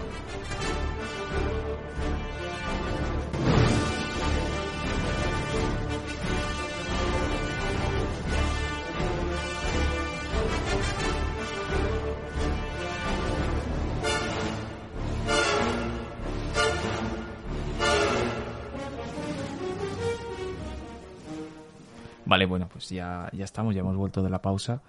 Eh, Ari, prepara el terreno, por favor. A ver, eh, el episodio 9. Es que, ¿cómo preparo terreno para esto? Que, que a ver, que, que de- Yo desde qué aquí todo todo, todo mi respeto, que quiero decir que aquí, todo mi respeto a la gente que le haya gustado el episodio 9. Y siento mucho si no es de vuestro grado, pero aquí, todos los presentes, que sé que, sé que estaría bien ten- tener a un defensor del episodio 9 para darle más riqueza al tema, pero aquí todos los presentes no somos, digamos, muy fans del episodio 9. A ver, pregunta. Pregunta genuina, además. ¿Hay defensores del episodio 9? Sí. Yo- Y del 8. Ostras, pues tengo... No, sí, del 8 y del 7 lo sé, pero del 9 yo no he visto a nadie. Tengo el timeline correcto en Twitter. Porque de verdad que no... lo- no lo digo en plan a malas, lo digo que que, lo de verdad, gente que estaba súper a tope con la trilogía nueva, eh, salió como súper decepcionada del episodio 9. Entonces yo tengo como la impresión general de que no le gusta a nadie esa película. No, Pero si bueno, es no verdad, si es verdad que yo he de decir que entre todos mis seguidores y demás, mayoritariamente no ha gustado. Y también incluyo fans acérrimos de las secuelas. Hmm. Pero sí que existe gente que le haya gustado el episodio 9. Jo, pues... Y les mandamos, me, me uno a lo de Ari, les mandamos un saludo Hombre, claro. muy grande, Tienen muy cariñoso. Todo mi respeto, sí, vale. Tienen toda mi envidia, porque a mí me encantaría que me gustase todas Claro. pelis de Star Wars. También os digo, eh, que llegados a este punto, y si son seguidores nuestros de la primera temporada o nos han descubierto con este programa, y era gente que le gustaba a los Jedi, también perdona a ellos. Bueno, a mí me gustan. ¿eh? No, Bueno, pues a los mí me, Jedi fli- a mí de me estas flipan, últimas otra cosa que sean imbéciles. O sea, Exactamente, o sea, Vale. yo Pero bueno, le que- doy que mucha ya que caña, estamos- pero yo, mira, es que ahora mismo, claro, no lo veis, pero yo ahora mismo tengo delante de mí una taza que tiene el emblema de la Orden Jedi ahí, grandioso, espectacular, precioso, y es mi taza favorita. Porque- y tengo un colgante Sí, también pero que me con refiero el que emblema si de la estamos- Orden. si Si es que estamos- yo estoy, yo soy trash de la Orden Jedi, pero... Los Jedi molan, pero los Jedi no. Es algo así, ¿no? O sea, el No concepto sé. del Jedi No, a ver, está yo bien. es que estoy con la. pero a los ver, Jedi no no sé, molan. es- eso sí que ya es un. No sé. Me gusta mucho. Como yo tengo lealtad hacia muchos personajes que han formado parte de la Orden Jedi, pues. Pues ahí que voy, pero. claro. Pero ya está. en realidad. Pero sí, no. Me gusta el, la iniciativa. El, la idea. el La ideal. iniciativa Los Jedi.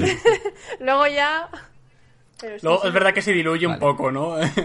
Sí. Pero bueno. Pero bueno, que eso, que disculpas a los del episodio 9, No, disculpas a los que les gustan los Jedi. Me gusta mucho que iniciemos, a no sé que quién más. iniciemos esta última parte de- del podcast diciendo, Pidiendo o sea, perdón. pidiendo disculpas. Ya el palo, A oye, ver, vamos a...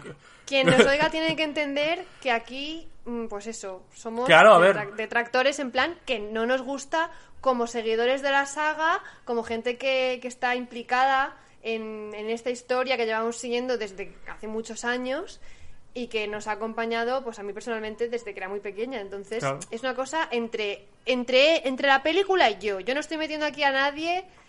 A los que les ha gustado me parece estupendo. Yo eso... y me Claro, es que a ver, no tengo ningún yo entiendo eso, que a lo ¿sabes? mejor, yo entiendo que a lo mejor te pueda molestar, yo qué sé, escuchar críticas hacia esto, pero yo siempre eh, quiero recalcar que esto se hace desde el respeto hacia esa gente, que aquí no, que, que es que no, no, o sea, no es que estemos viendo por encima del hombro a nadie, simplemente pues es... No nos metemos con el producto y ya está. Y argumentándolo. Sí. Que es muy importante. No es decir, pues a mí no me gusta el episodio 9 porque es una mierda. No. A mí no me gusta el episodio 9 por esto. Y podemos estar siete horas hablando de ello. Yo, yo, yo es que siempre lo he dicho. A mí el episodio 9 es que me, ca- me, me causa. O sea, me ataca por varias partes. En primer lugar, como fan de Star Wars y luego como, como estudiante de dirección cinematográfica. Eh, o sea, es que como. Ya no solo como obra de Star Wars, sino como película también. Rompe, rompe muchas cosas. Hace cosas muy mal. Y, a ver, yo esto siempre también digo, a saber cómo ha tenido que ser el rodaje y la producción de esa cosa. Porque no me quiero ni imaginar la presión que tiene que ser terminar eh, la Star Wars y concretamente más con, con todo lo que llevan encima con The Last Jedi. Pero a ver, que también tienes cuando- como Mm. y cuando, 400 Ari- millones de presupuesto encima. Que, que- que- Importante. Y cuando encima gratuitamente te das la etiqueta del fin de la saga de los Skywalker. Sí, porque Que eso ya es subirle la cota de, de expectativas 200 niveles más. Pero que además, que luego, que luego harán, como con el episodio 3, que decían, no, el, el episodio 3 es la última peli de Star Wars. Y pues... Eh, ya, Ah, bueno, yo sigo fin. esperando cuando anuncien el Mira, yo episodio tengo que 10. decir, O sea, tengo que claro. confesar A que yo, yo fue la que, ¿cómo decirlo? Venga, voy a ser diplomática. La que más disfruté, entre comillas, en el cine fue el episodio 9, pero porque yo fui con la filosofía de... mm, ya sé que no va, o sea, esto ya no tiene arreglo.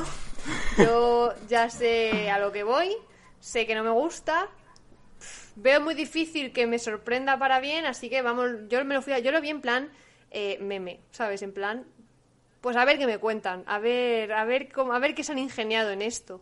Y la verdad es que en esa actitud como más relajada y sin implicarme emo- emocionalmente con lo que estaba viendo, yo me lo pasé bien, ¿sabes? Porque había cosas que digo, venga, el otro, ahora esto aquí, venga, sí, claro que sí. O sea, cuando te lo tomas Hay que actitud más reconocer que- más que el inicio es bueno. Pero luego, O sea, el, el pensando, inicio mola. repensando y, y- y valorando la trilogía en su conjunto, ya fue cuando me cuando dije, que yo voy con buena actitud, pero es que ay, demasiadas cosas. Te tengo que decir también que cuando creo que fue en abril, cuando en abril salió el primer tráiler en el que se oía la risa de Palpatine, yo ya me cabreé. De hecho, o sea, de hecho, vino mi madre a mi cuarto en plan, Gema, ¿qué pasa? Y yo, nada, nada, porque dije, palabrotas, dije, es que me cago en la... Y un golpe así en la mesa porque dije, ya está, me lo han resucitado, me lo han revivido, se lo han cargado, se han cargado a Anakin y su redención, me cago en su puta madre. Y, y nosotros que nos alegramos y gritamos de alegría. Es que mira Ya, que yo no, podían. yo me, yo me mira que- enfadé, yo me enfadé, la verdad. Es que para hacer una cosa así pomposa y mal hecha, yo qué sé, haber metido a Revan, ¿sabes? En plan, pues, o sea, si vas a meter ya algo pomposo, ostentoso, muy de, muy No, de fanfic es que- barato. Es pues, que desde, desde el estudio ellos hacen una diferenciación muy muy clara entre lo que conoce el público, es decir, entre, entre el público mainstream, por así decirlo, el que No, solo ha claro, visto las obviamente, obviamente. y el resto. que- que- quiero decir, obviamente Palpatine era lo que más iba a llamar la atención. Pero digo que si ya, vas- ya, si ya de por sí vas a ir a lo pomposo, a, a la bollería barata, al menos tira algo que no, que, que no te, que, que no sea además un tiro en la pierna para ti mismo, ¿sabes? Claro, O sea, es, que es, es que es exactamente eso, es que es un tiro en la pierna, es que ¿por qué te haces esto? es que Es una- eh, si te metes en ese hoyo, eh, muy hábil tienes que ser para salir indemne de ahí. Sí, sí. Claro, eh, tenía que haber De sido hecho, desarrollado a lo largo de lo las equiparía, películas. lo equiparía un viaje en el tiempo. M- muchas filigranas y muy buen escritor tienes que ser como para salir eh, bien parado de esta. Porque es un tema, es un tema que hay que coger con muchísimas, con muchísimas pinzas. Es que a ver, y- es que a ver. Las pelis primero se escriben, como todas las ficciones. Entonces, eh, hay ciertas cosas. Bueno, mis credenciales son. ah, yo, bueno, yo hice cine hace mucho tiempo, un año, ¿vale? Y mi mejor asignatura en la que se me saqué mejor nota fue preproducción y toda la parte de guion y tal, porque es lo que más me gusta. Me gusta mucho escribir, como ya sabéis. Y aparte, luego de eso, en mi otra carrera, en, filo- en filología, tenía asignaturas de análisis literario y cosas así. Entonces, toda la parte literaria, es decir, lo que nos van a contar, porque la parte técnica de las películas, pues jolín, es, es Hollywood, tiene mucha pasta, es Lucasfilm, pero la parte técnica hay cosas que están muy bien hechas. Hay otras que dices, "Mm, aquí no sé, pero en general está muy bien, visualmente son muy Sí. chulas, tal. Pero la parte de lo que nos cuentan, que al final es con lo que nos quedamos, si una peli nos hace llorar es porque nos han contado algo que nos ha conmovido. Em, Uf, es que, uf, es que lo que ha dicho Ari, que cometen muchos errores, muchos errores. Y es meterse, se han metido en un jardín y todo, absolutamente todo, es por falta de planificación y porque se han, desde el estudio, me da la sensación de que han puesto la historia al servicio de la audiencia, en lugar de al servicio, de ponerla, de que se sirva a sí misma. Es decir, han pensado siempre qué va a impresionar más, eh, qué va a esperar la gente, qué va no sé qué. Mm, hay que tener en cuenta la reacción del público, pero no puede ser lo que marque las pautas y determine el producto, porque luego te sales estas chapuzas. Vale, Claro. si querías impresionar, querías crear expectación con el con Palpatine porque lo ibas a, iba a ser el elemento clave del tráiler y así se iba a generar más no sé qué, no sé qué, todo lo que tú quieras, pero eso es un efectismo barato, porque a la hora de la verdad y a la larga no te beneficia si es no que lo no es sabes orgánico. hacer bien. No es orgánico. O sea, Pero es que, sí, Claro, eh, es que es previo eso. a episodio 9, vosotros recordáis de gente, teorías, porque había muchas, de gente que pidiese un Palpatine de vuelta en el episodio 9. Nunca, es que nunca, es que no nunca he visto a a nadie. nadie. O sea, a la gente obviamente le sorprendió. Y, y de hecho yo me acuerdo. Sí, sí. Yo me acuerdo que en el trending topic de- del momento en el que salió el tráiler, yo me acuerdo que todo el mundo estaba flipando. Pero es que era, sí. era en caliente. Porque era en caliente. Luego, luego la mayoría de gente. Claro, claro. En cuanto surgió la primera pregunta, el discurso cambió completamente. Pero es que fue bestial. Porque yo me acuerdo de estar leyendo Reddit y los primeros días. ¡Ay, joder! A ver qué harán. Pasó la semana y ya, ya eran todo eh, Peña diciendo: Un momento, ¿esto tiene sentido? o sea, no había salido la película, Claro, no había claro, salido la película. Y ya. Claro, es que es eso. es efectismo barato, que te funciona en la inmediatez, no a largo plazo. Porque en la inmediatez, claro que te, que te da el subidón de hostias. Del momento, pues claro que sí, sí, es perfectamente comprensible, sabes que eso va a funcionar, pero la cosa es que a largo plazo mm, se mantenga y, y, y, no pasa. Eso con Palpatine no iba a pasar, porque es que no.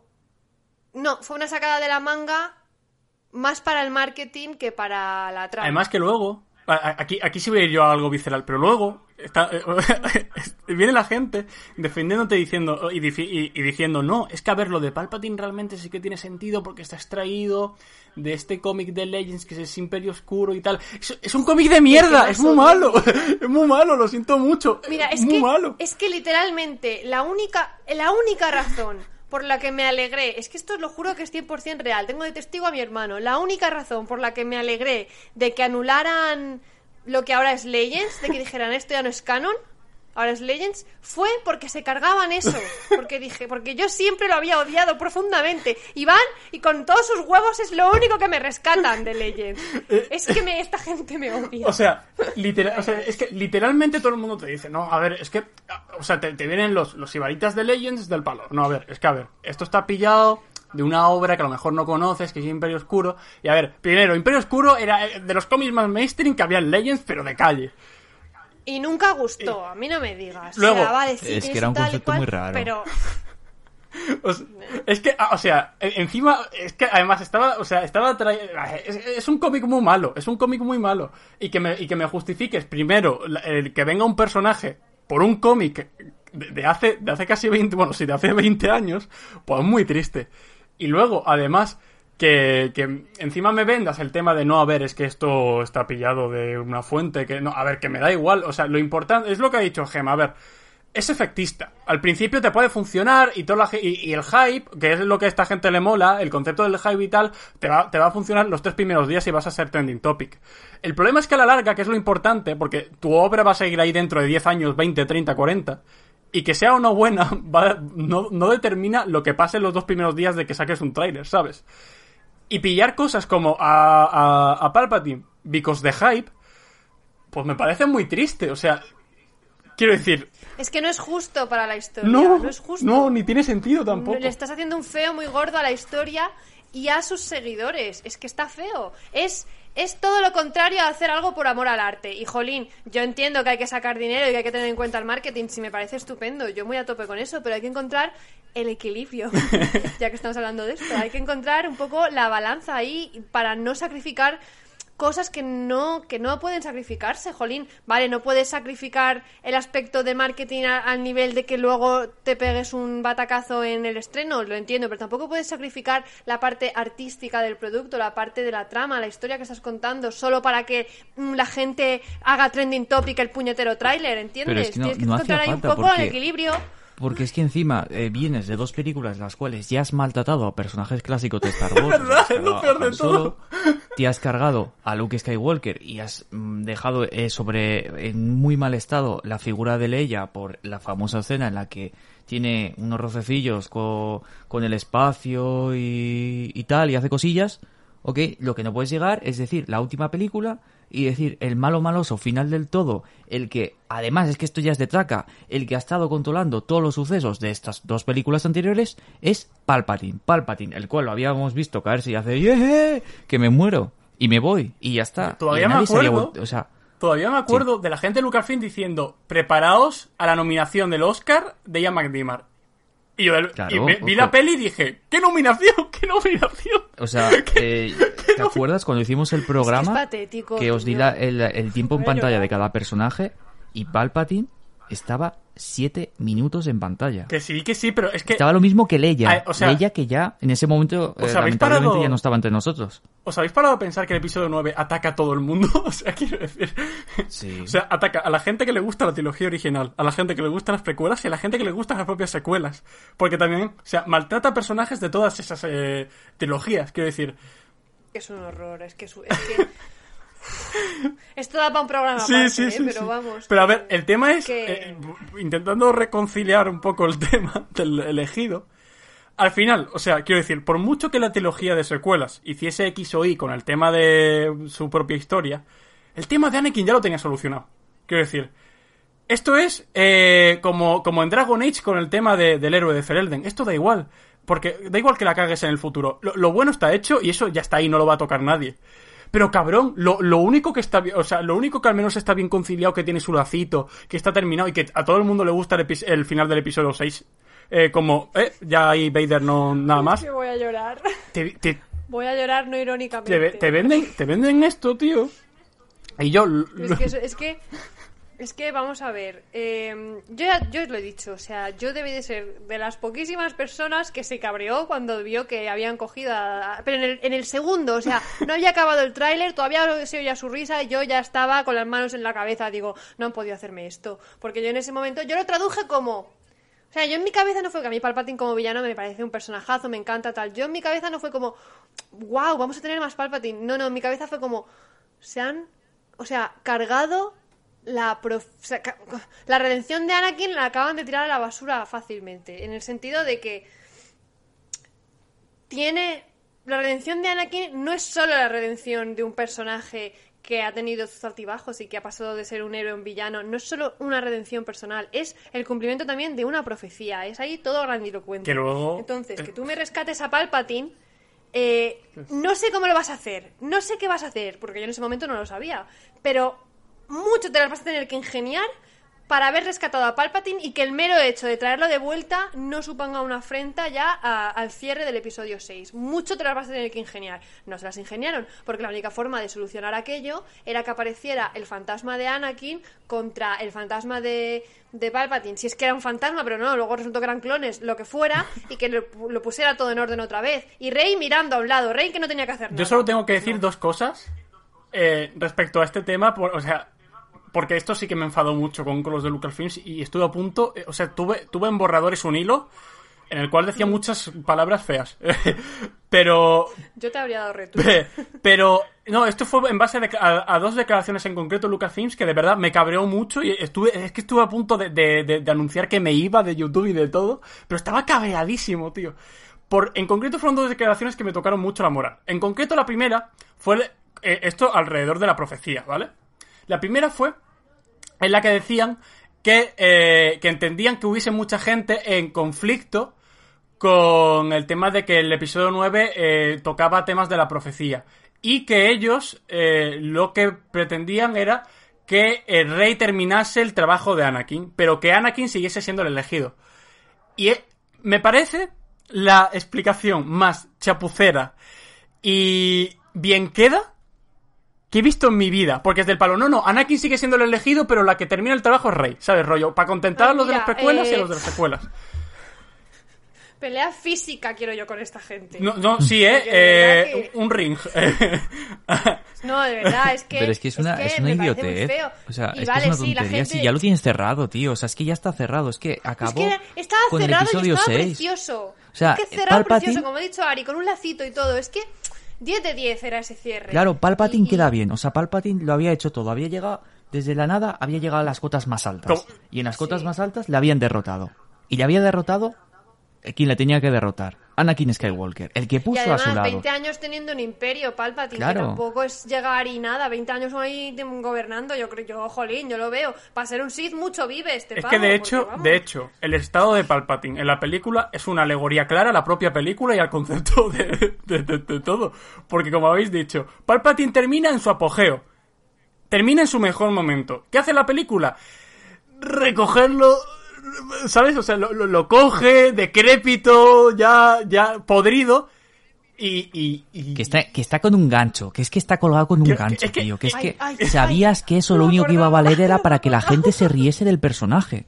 Es que yo lo digo, la No iba película no es una alegoría de sí misma, de, de su propia, de, de su propia, eh, o sea, vagancia a la hora de hacer las cosas. Pero además, esto, Mira. solo mo- un momento, Gema, que es que pa- para, sí, para sí. soltar la, la bilis de golpe, esto solo es la primera, la primera cosa que dijeron. La segunda, en la segunda, os prometo que casi, que casi cojo un machete y le siendo, y se las, o sea, es que se lo siendo uno a uno en, en, en la tráquea. Es que pillaron luego en el tiempo y dijeron eh, que sí, que Palpatine podía volver otra vez. A nivel de que en base a lo que habían planteado ellos, de que Palpatine pues puede clonarse y demás, que oye, que por qué no volverlo. Vamos, que es como un boomerang, que no te vas a deshacer de él, Eh, siempre va a volver. Lo- lo yo, yo no quiero, yo no quiero meterme con nadie, pero honestamente, tienes que entender muy poco Star Wars, o sea, tienes que, tienes que entenderla tan poco como para hacer esto, que es casi insultante. O sea, quiero decir, es casi insultante. Es que, es que esa es la cosa, que a mí me da la sensación, y me da esta sensación desde el episodio 7, que no entienden la historia con la que están trabajando. O sea, me da la sensación, no sé cómo decirlo, es como si solo hubieran visto, y ni siquiera, pero vamos, es como si solo hubieran visto las películas, ¿vale? No hubieran investigado más allá. Y además solo se quedan con las partes superficiales de las películas. Y a raíz de eso crean la trilogía de secuelas. A raíz de, lo superficial, de lo que se ve al principio, de, la parte más visual o más, no sé, más mm, mainstream, es que esa palabra no me gusta mucho, pero bueno, de la parte más mainstream de las pelis. No te, no, no te las ves eh, cinco veces para, para entender cosas nuevas, para, eh, no, yo qué sé, tirar ahí del hilo los engranajes como más profundos de las y, todo lo que hablamos aquí, que si la redención, que si la duplicidad entre el bien y el mal, que si los contrastes entre lo que es correcto y lo que no. Me da la sensación de que todo eso ni, ni les ha pasado por la mente a la hora de hacer la trilogía de, de secuelas y, y- y me da pena porque, a ver, yo entiendo que no sois los autores originales, que, que es difícil adentrarte tanto, de forma tan profunda en una obra que te es ajena, difícil, pero no imposible. Claro. Filoni lo ha hecho, por ejemplo. Y si tú vas a hacerte cargo ahora de esto, tu obligación moral es mm, involucrarte en todos los niveles en esta obra, no quedarte solo con las partes más... Ay, sí, pues es que cómo molan los astromecánicos. Vamos a hacer uno que sea una pelotita. Uy, cómo mola, eh, no sé qué, vamos a hacer no sé qué cuántos. No, quédate con... Ve a, a- a la esencia de las cosas. Y me da la sensación de que eso no se ha hecho. Y como no se ha hecho, no han sabido muy bien qué cojones contar. Y como no han sabido muy bien qué cojones contar, primero cogieron a este director, luego han puesto este, cada uno hizo lo que les vino un poco en gana, luego no les gustó y pusieron otra vez desde el principio, no sé qué. Y es todo un caos, me parece fatal, me parece muy feo de cara a los seguidores de la saga. Estoy muy enfadada. Sí, sí, sí. La verdad. Pero es que además, Pero bueno. luego, luego tú dices, bueno, a ver, eh, lo habrán escrito mal y demás, pero no, o sea, la, la mayoría de decisiones que han tomado son, ah, ah, pero, pero, pero, ah, corriendo, deprisa, porque tú ves entrevistas ahora, de- después de, de- de todo lo que ha sido esta catástrofe, y ves entrevistas de Daisy Ridley y te dice, no, es que al principio Rey iba a ser hija de, Obi-Wan y es del palo, pero, es que no, no entiendo nada, es que no, no entiendo nada. Y, bueno, luego, luego a ver, luego a ver, ya continuando con el legado del elegido, que queramos o no, pues Ben Solo al final es, es heredero de todos los legados de Anakin y demás, y ya de por sí era mínimamente el personaje de, del persona, de los personajes más interesantes que nos había traído esta secuela, y también se lo cargan de una forma horrible, y, y no tiene ningún sentido, y al final a Rey le dan el, el- el título de Skywalker por algún motivo que no entiendo. Bueno, le dan. Se lo pone Bueno, ella, se lo pone, se lo pone ella Sí, porque no queda vale, ninguno vale, vivo. registro intergaláctico y dice... Nombre, rey, apellido. Es que yo, también puedo hacer eso, voy a matar, o sea, yo qué sé, voy a pillar ahora, voy a matar a todos los Bonaparte, voy a decir, no, pues yo ahora soy el heredero de Napoleón y voy a, voy a retomar el trono de Francia y... Buah, pero es que si, si Rey hubiera, no hubiera renegado del apellido Palpatine, aun sabiendo lo que conlleva, me habría parecido muchísimo más poderoso que que dijera... ¡Claro! No, Skywalker. Claro, porque... Tío, es que eso es, eso es lo fácil. Yo te escribo eso si tengo 14 años, macho. Pero es que cuando ya, yo qué sé, cuando, cuando ya eres una persona adulta que tiene bagaje, eh, en el sentido de que has consumido mucha ficción, eh, conoces los caminos fáciles, los que no lo son, los que generan más incertidumbre, los que son más potentes, los que tienen más fuerza. Cuando conoces, cuando tienes eh, noción Sí. de todos los recursos narrativos, tú entiendes que que ella diga, no, no, yo soy Palpatine. O sea, soy consciente de lo que conlleva mi apellido, de lo que han hecho las personas que han llevado este apellido y aún así yo no voy a renegar a él porque yo también lo soy. Y siendo yo Palpatine, he hecho cosas buenas. No está reñido ser Palpatine y hacer cosas buenas. Y yo lo, voy a- yo lo acabo de demostrar Claro. y por lo tanto me quedo con ese nombre. Obvio, Oye, es yo os doy una idea. Claro, claro. Imaginad que hubiese dicho al final que era eh, Rey Palpatine y que la película hubiese acabado con un fundido en negro y la risa de Palpatine. de nuevo. Pero a ver, lo- luego además hay en, en- eh, luego además, si te paras a analizar lo que, lo que sucede, ha cumplido con lo que ha dicho con lo que ha dicho Palpatine, o sea, los, o sea, con lo que Palpatine pretendía. Todos los Skywalker han muerto. Quiero decir, eh, Sí, no, es que, mira, yo te digo una cosa. Cuando, además creo que lo puse en Twitter, cuando salió el tráiler y se vio que iba a revivir Palpatine, yo lo que puse fue, esta película solo me va a gustar si Palpatine los mata a todos y se mueren todos. Y él se queda gobernando para la eternidad de las eternidades. y Sí, a ver, mira, recordad que en nuestro primer episodio del podcast, eh, que la segunda parte de él terminamos hablando un poquito de nuestras expectativas eh, sobre el episodio 9, que creo que estaría bien escuchar de nuevo. Eh, era eso, que, que ganase el mal. Queríamos Sí, que ganase plan, el mal. Si Anakin no ha podido contra ti, no va a, poner, no va a poder nadie. A mí no me cuentes y milongas. Ya está. Los matas a todos, que además tengo ganas de verlos Y morir a toda esta dieron. panda.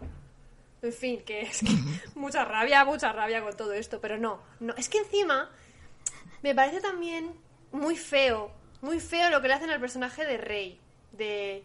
de... es que los maltratan a todos, tío, es tristísimo. Sí, a todos. No, Bueno, a perdonad, Finn el único que queda bien parado de estas películas es Chewbacca. Bueno, se queda sin su compañero. De, de hecho, bueno, no, nada, no queda ni bien parado porque sirve, sirve como, sirve como en un momento de cliffhanger de ha muerto y luego es mentira también. O sea, ni, Eh, ni nar- efectismo cutre, que ya es difícil. Sí, sí. O sea, Bueno, todo el y concepto es cutre inherentemente, pero es que esa parte es que ni ya es... es que ni narrativamente cumple su No, función. no, que- es un insulto a la inteligencia del espectador, no me digas que no. no, Pero sí, es que sí. la repiten varias veces, porque lo hacen con Chewbacca, lo hacen con Z-SPO, que parece que pierde la memoria, que se hace mal o lo que sea, Eh, igual, nos lo hacen con igual. Rey, que nos lo hacen O sea- aparentar de que va a ser a- malvada también, y a nadie, nadie nada. Hubiese molado mucho al menos ver que CTSPO de repente no conoce nada y ni siquiera es, es un pesado, en plan de que ni siquiera es plasta, ¿sabes? O sea, como que ha perdido, ha perdido toda la humanidad que tenía de por sí el, el droide, ¿sabes? Eso sí que es des- eso sí que es desalentador. Pero de, re- Ver a un C3PO que no da el coñazo. pero de repente es el mismo personaje. Es que ni, ni, ni en esas. Bueno, luego está, no sé si lo sabéis, pero hay un, hay un moñaco por ahí que es, es una cosa que sale en el episodio 9 muy de fondo y te dicen que es Dengar. Y estos, estos, estos verídicos, es un... Porque Ah, sí, ya sé cuál dices. es, a, a ver, es una masa eh, de carne blanca, pálida, asquerosa, Inflada. y- inflada, y te dicen, es Dengar. Y tú, bueno, ok. O sea, incluso en temas de detallitos, de esto de que le gusta mucho a, a la mayoría de fans de Star Wars, de ir a la guía visual y, y mirar ahí los detallitos de Lore, incluso en esas cosas la peli es mala. o sea, Pero si vamos a ver, la peli te crea una incógnita que luego resuelve el director por Twitter o no sé quién. Lo de lo que Finn le quería decir a Rey Ah, es que es sensible a la fuerza. sí. Eh, pero qué puta mierda es esta, perdón por las palabrotas. Pero es no, no, no, no, tranquilo, ¿Pero qué coño es esto? ¿En serio? O sea, ¿qué, qué, qué chapuza es esta? Es que, ¿qué, la, ¿qué aporta? ¿Qué aporta la trama que esté ahí todo el rato el pesado de Finn? Rey, Rey, te quiero decir una cosa, para que luego eso no tenga, no, no se resuelva de ninguna manera. Pero es que además, luego te lo re- luego además sí que tiene como un espacio en la peli y es que, eh, o sea, como que te dejan ver que, o sea, como que te dejan ver algo más de esto porque, eh, Sí, que porque Finn dice que te tiene dan, una a, te dan a intuición. entender que él es sensible a la fuerza, eso sí, pero... La- No, el tema Pero es que que al Finn, final, ah, de lo único que sirve es para que Finn vaya seguro por la vida. Sí, porque- En plan de, sí, vamos a quedarnos aquí, vamos a hacer sí, porque esto en plan están en mitad de la destrucción de la flota de Palpatine y Finn dice no, es ahí, es ahí donde está la antena. Y le dicen ¿por qué? Eh, intuición. Y aceptan. o sea, Claro. Joder, no me acordaba de eso. O sea, Dios, ni- mi, cerebro, mi cerebro está intentando curarme de este trauma y yo no le dejo. ni se cuestionan, es que ni siquiera se cuestionan lo que dice el chaval, dicen, pues vale, venga. Bueno, del mismo modo, que Ari, que además cuando... parece, Pero da la que- sensación de que mm, la posibilidad o la introducción de que Finn sea sensible a la fuerza no es más que un medio para que para que- tener una excusa para que luego él pueda decir la antena está ahí sin que el espectador diga uy ¿Cómo lo sabe? Pues el espectador dirá, ah, claro, es que es sensible a la fuerza. Es que es tramposo ese recurso, porque te meten, antes de que ocurra eso, te dan la solución al enigma para que no te generes esa duda, pero es que la solución en sí ya es que es mediocre. sí, es que... Es mala con un personaje el cual, eh, recordemos que entre el episodio 7 y el episodio 9 no pasa excesivo tiempo, por lo tanto, ¿cuántas cosas han cambiado en este tiempo para que tú de repente seas capaz de tener esas percepciones en la fuerza, ¿no? Y que estés Es que- totalmente seguro de ellas. Los tiempos en, estas, en esta trilogía son otra movida. Sí. A mí esta película- bueno, de todos modos, no os sorprendáis, perdona Ari, Eh, de nada, porque recordad, al principio de la película se reúnen todos, Paul le cuenta a los chavales, eh, Palpatine está vivo y todos están vivos. claro, sí. Palpatine, Palpatine ha vuelto, pero nadie Pero sabe es que cómo. la introducción, las letras de introducción, yo ya lo veía y digo, es que no me creo lo que veo. Uf. O sea, el, el regreso de, de Palpatine te lo ponen en una frase. Mm. Voces de ultratumba, no sé qué. No, no, en una ¿Pero frase, en una frase y en Bocadillo Fortnite. calamares. En una frase y en Fortnite, perdona. Es verdad. Bueno, Que, ojo, Es, tienes que... es muy ti- bestia. ti- Yo me acuerdo, yo creo que cuando vi la película por primera vez, eh, los que debían estar atrás mío debían estar hasta las narices, porque Gabos Portes levantaba los brazos. En plan, que esto no puede ser así. O sea, Sí, yo cuando, estaba- cu- cuando el principio, cuando el, el bote de pepinillos con las cabezas y, y restos de Snoke. Y ya fue un no parar. Yo, de- yo lo de dije en su momento. Yo ya lo he dicho varias veces, pero yo no he pagado por el episodio 9. No, no, es que no, o sea, yo, yo leí en su momento los leaks de- del guion de la peli y dije, no, que no me da la gana.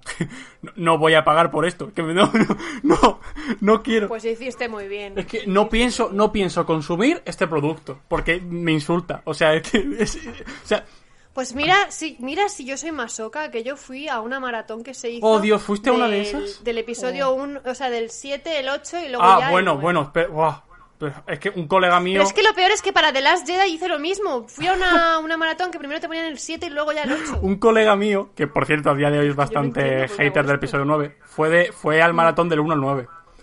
Obviamente se saltó. Hostia, qué dolor, creo, creo que se saltó el episodio 4 y el 5, pero por tiempo, porque era a las tantas. Y, y luego volvió para el episodio 6 o algo así. Y. Y luego se tragó las secuelas, tío. Qué horror, eso tiene que ser duro, ¿eh? Porque lo tienes todo más reciente. Es que es, es duro, es duro de narices, es duro de narices. Y el, el tema es que al final, el episodio 9 es una marabunda de, de, de- insultos a muchas cosas. Es, es lo único que yo siento con esa peli, es que os lo prometo. Yo suelo ser bastante permisivo, ¿vale? Yo, yo, de hecho, el episodio 8, a pesar de todas las deficiencias que tiene, suelo decir que, oye, que propone cosas que Star Wars no había hecho en cine, que tal. Pero es que en el episodio, es que el- con el episodio 9 no puedo, tío. Es que el episodio 9 tiene tantas cosas mal. Mira, yo del episodio 9 es que no hay na- nada porque no me merece, o sea, sigue sin compensarme, pero la única cosa que digo, bueno, mira, no sé, no merece la pena, pero bueno, al menos está ahí, es que cuando Rey se enfrenta a Palpatine y oye todas las voces de los Jedi no sé qué, la de Anakin dice Bring balance to the Force as I did.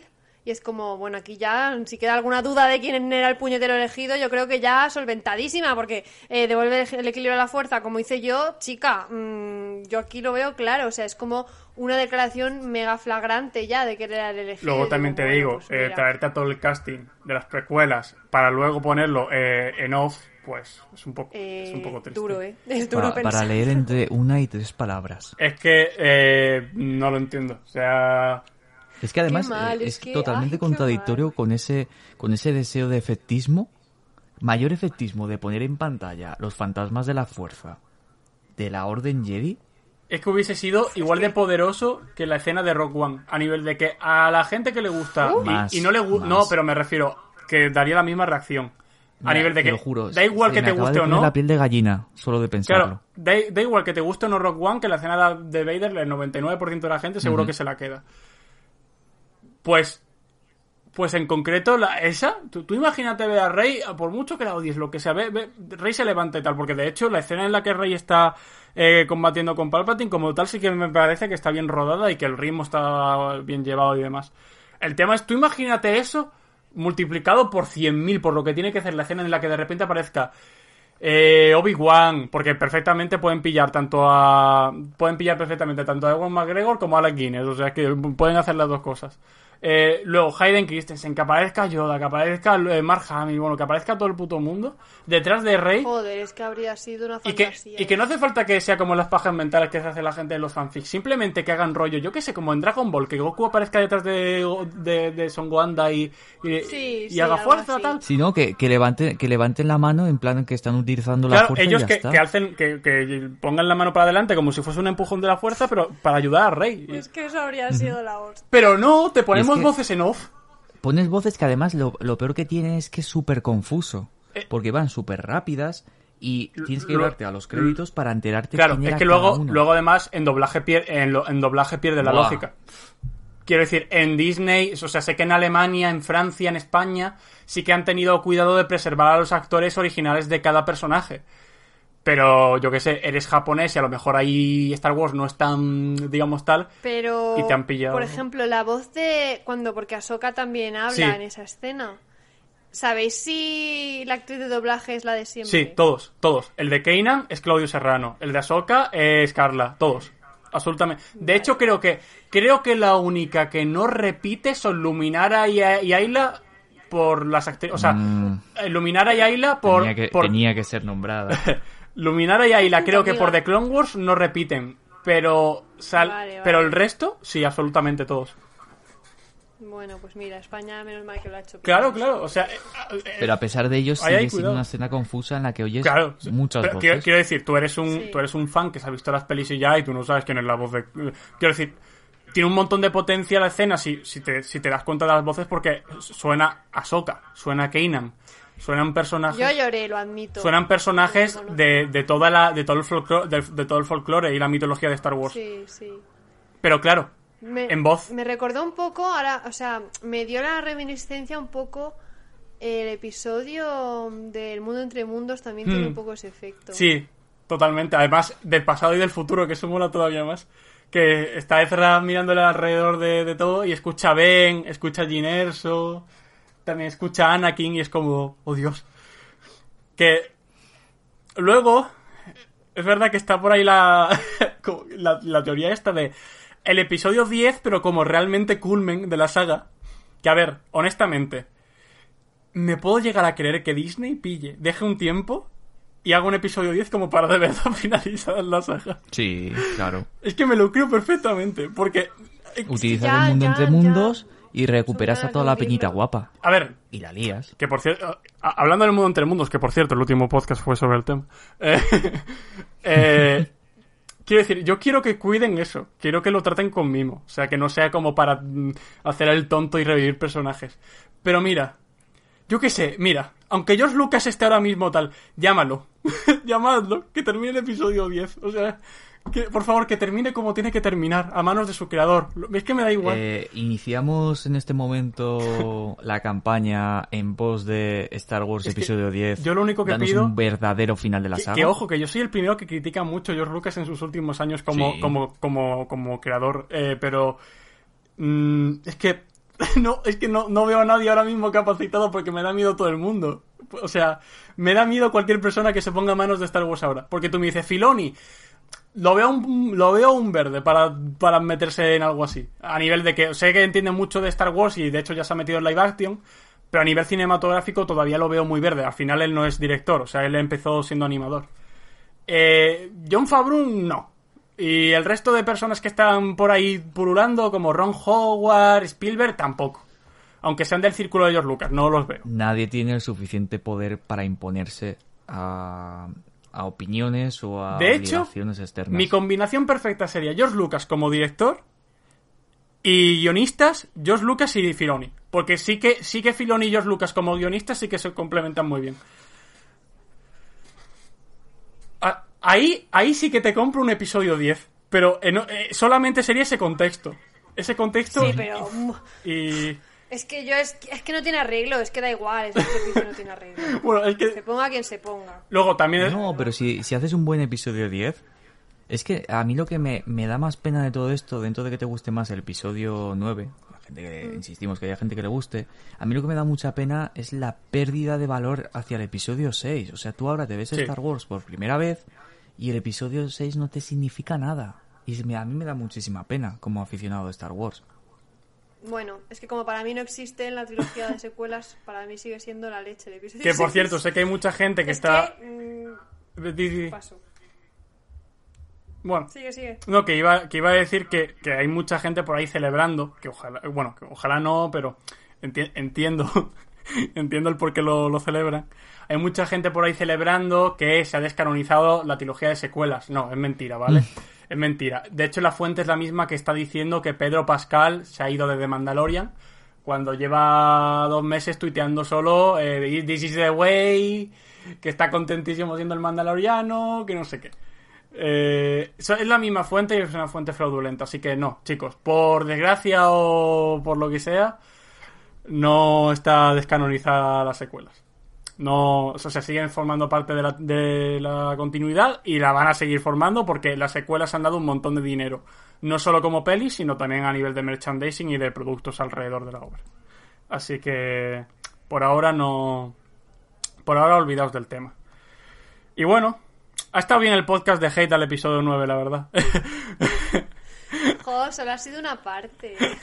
Bueno, ya y cuando ahora- dediquemos un, un episodio entero a eso, ya un programa. Ahora entendéis Estaría por muy qué nuestro logo ha pasado de azul a rojo, ¿no? es verdad que, es verdad que ahora que. malvados. Es verdad que ahora no- nos hemos puesto en modo, en modo Evil Transmisión Fulcrum. Hemos empezado, hemos empezado de una forma un tanto agresiva. Pero bueno, yo creo, yo creo que, a ver, el episodio 9 sí o sí tenía que tener cabida en, en un tema como alrededor de la profecía del elegido. Y es lo que hemos dicho. Al final es un poco un tiro en el pie, un poco ilógico. Eh, sí, no, es que no. Lo de, lo de. Sí, bueno, Anakin lo empezó, Rey lo terminó, pero qué cutrez es esta. Claro, tío? entonces, por esa regla de tres, Oh. si el día de mañana vuelve el emperador Eterno Sith, que por cierto es el nombre oficial que tiene este Palpatine cuando está recuperado, eh, la siguiente persona, si por lo que sea el eh, rey no puede, entonces será otro, no, pues este es el que eh, continuó lo que recontinuó rey, pues este lo recontinúa, pero el verdadero elegido sigue siendo eh, Anakin. ¿Por qué quieres, eh, por qué no avanzas, por qué no haces otras cosas? No sé, yo quiero recordar sobre todo que el primer eh, póster eh, que salía Palpatine era la figura de Hot Toys de Palpatine, ¿vale? Sí. Esa Oh, grande oh, es Dios mío, eso fue, eso fue una alegoría. O sea, eso, eso fue un adelanto, de hecho, de lo que iba a ser la peli.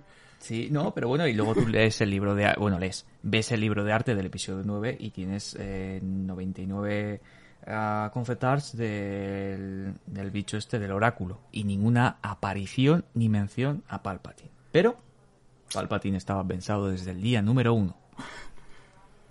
Pues Claro, bueno, iba, está- a- iba no, a ser ver, bastante yo creo más que sutil, eso, pero- yo creo que eso les- lo, lo pone todavía incluso peor para ellos, porque, ok, si teníais pensado a Palpatine, eso de introducir al villano de nuevo en la última película, pues... mm, Claro, para, o sea, sigo preguntándome, ¿para qué dedicas una película y media al señor Snoke?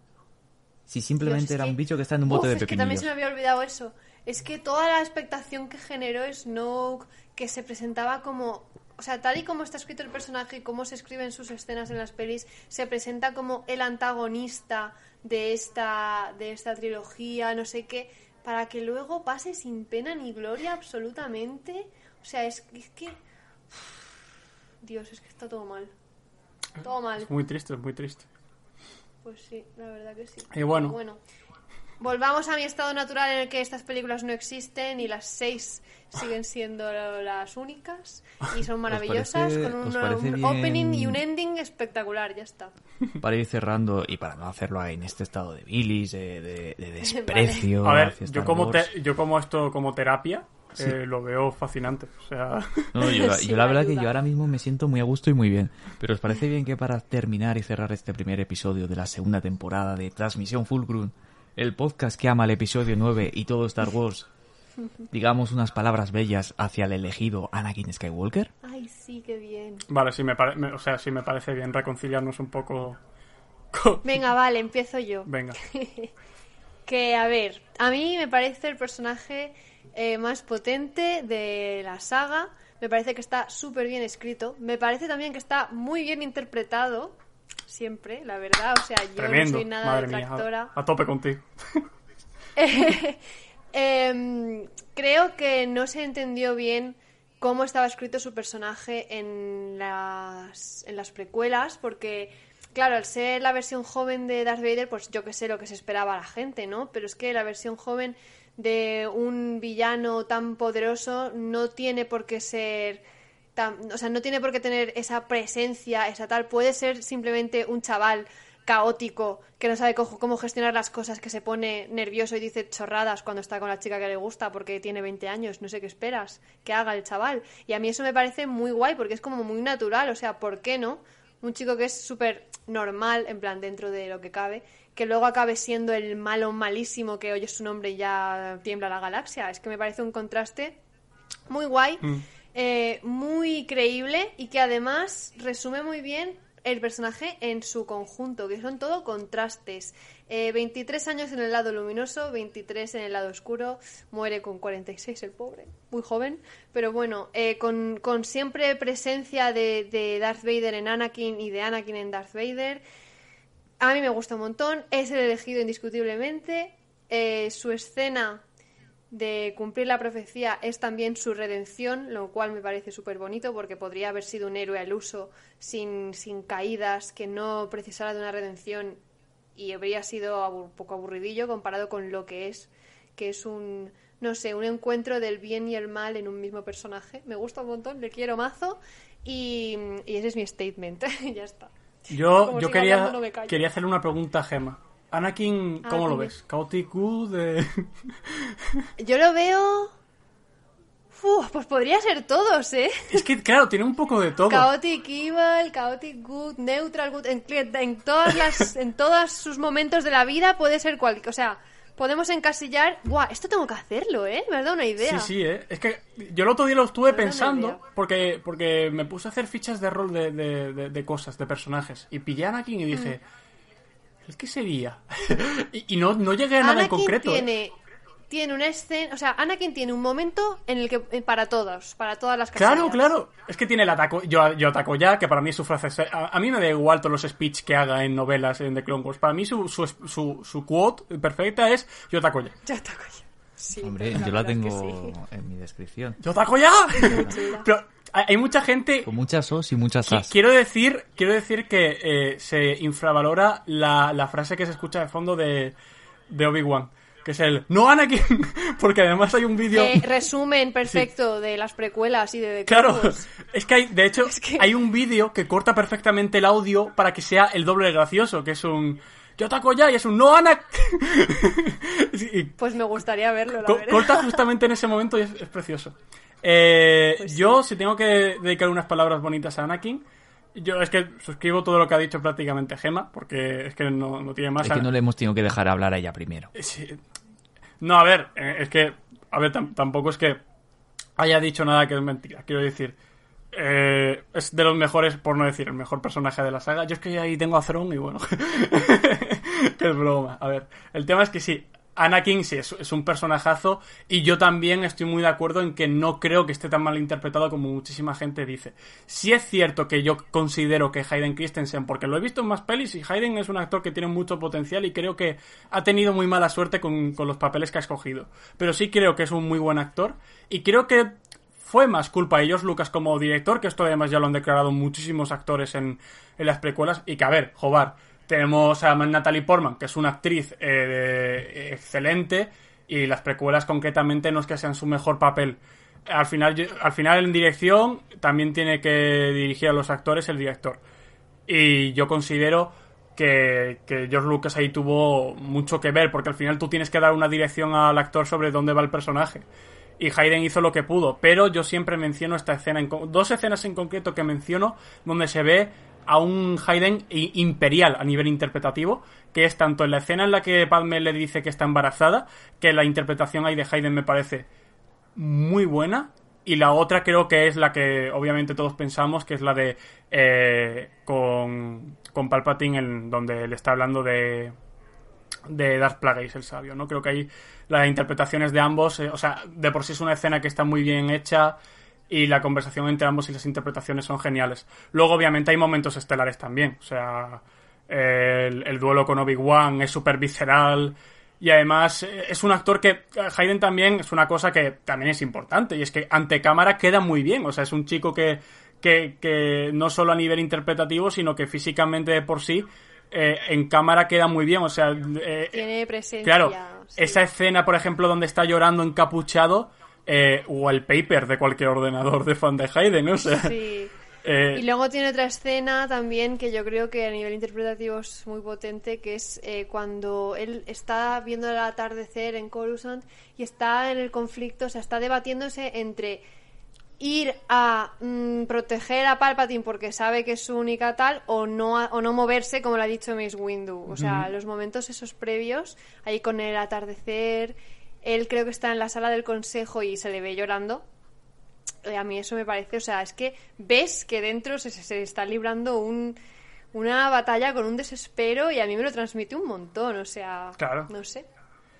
Eh, mi defensa siempre va a estar ahí. Es que hay mucha gente que, de hecho, hay incluso edits de la- el episodio 2 y 3 hechos con la cara de DiCaprio, porque no sé si muchos lo sabréis, pero DiCaprio a priori iba a interpretar a Hayden, uy, a, a Hayden, a, Ana- a Anakin, eh, pero luego, luego lo rechazó por ser una franquicia muy grande y que para eso podía condicionarlo como actor, que seguramente lo hubiese hecho porque es Star Wars.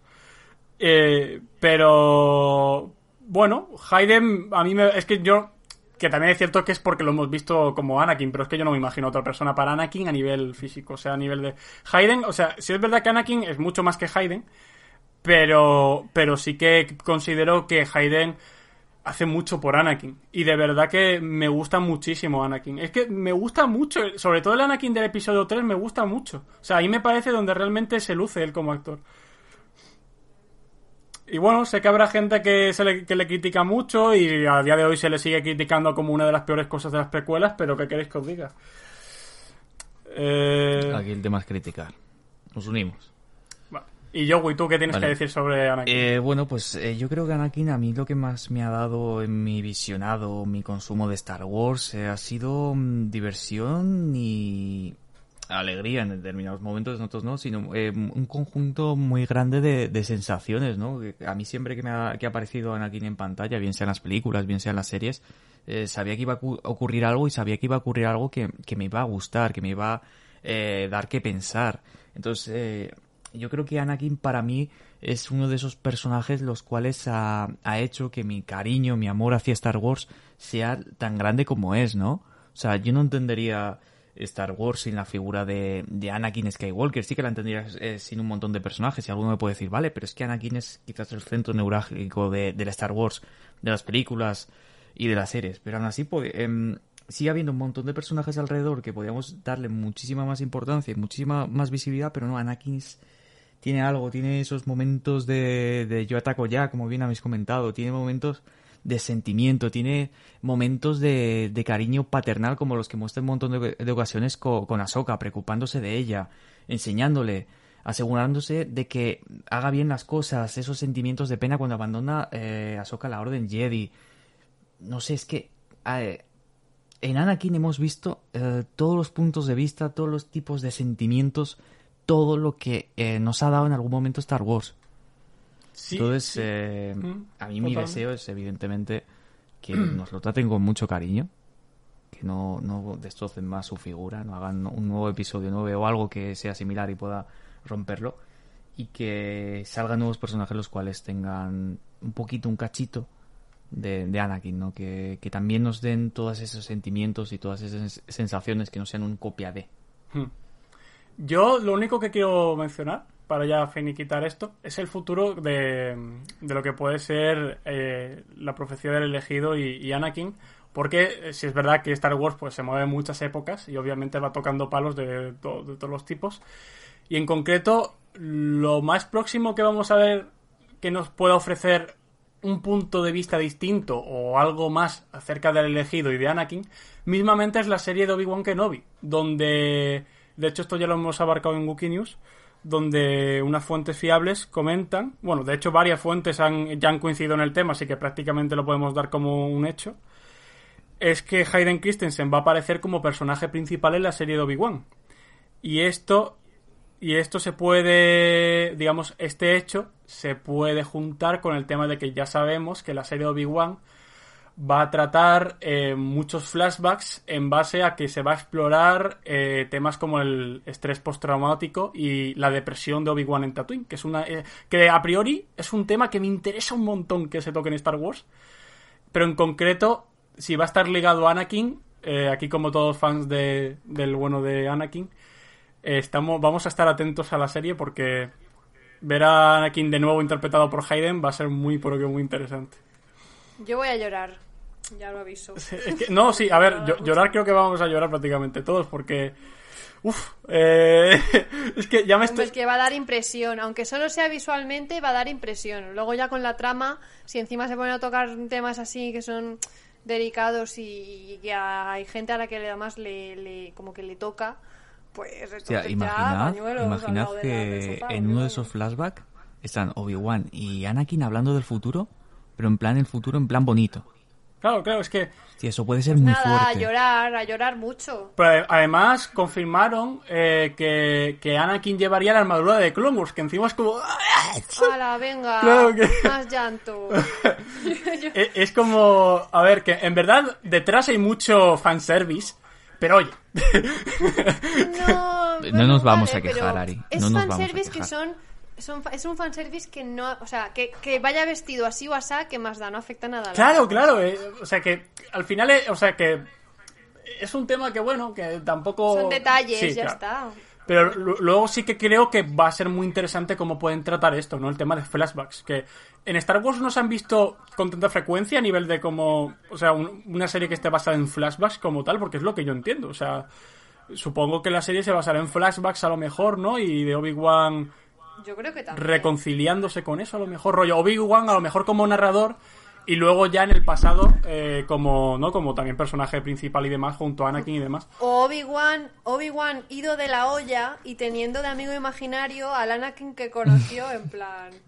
Aquí no ha pasado Esto, so- nada. esto, a ver, otro tema que también entra es que si, va- a ver, quiero decir, si tocas el pasado mm, y tocas época de guerras clon, hay personajes que van a tener que aparecer. Bueno, y también en el presente, quiero Eh, decir, oh, sí. Qui-Gon, sí, sí. Va a tener que aparecer sí o sí. O sea, quiero decir, Liam Neeson, Yo- un cameíto, no, no estaría mal. Quiero decir, a mí, a mí me haría muy Claro, es feliz. que como, como hoy en día puedes rejuvenecer a los actores, Sí. en verdad no hay límite para eso. Sí, sí. Es que esto Porque totalmente... puedes...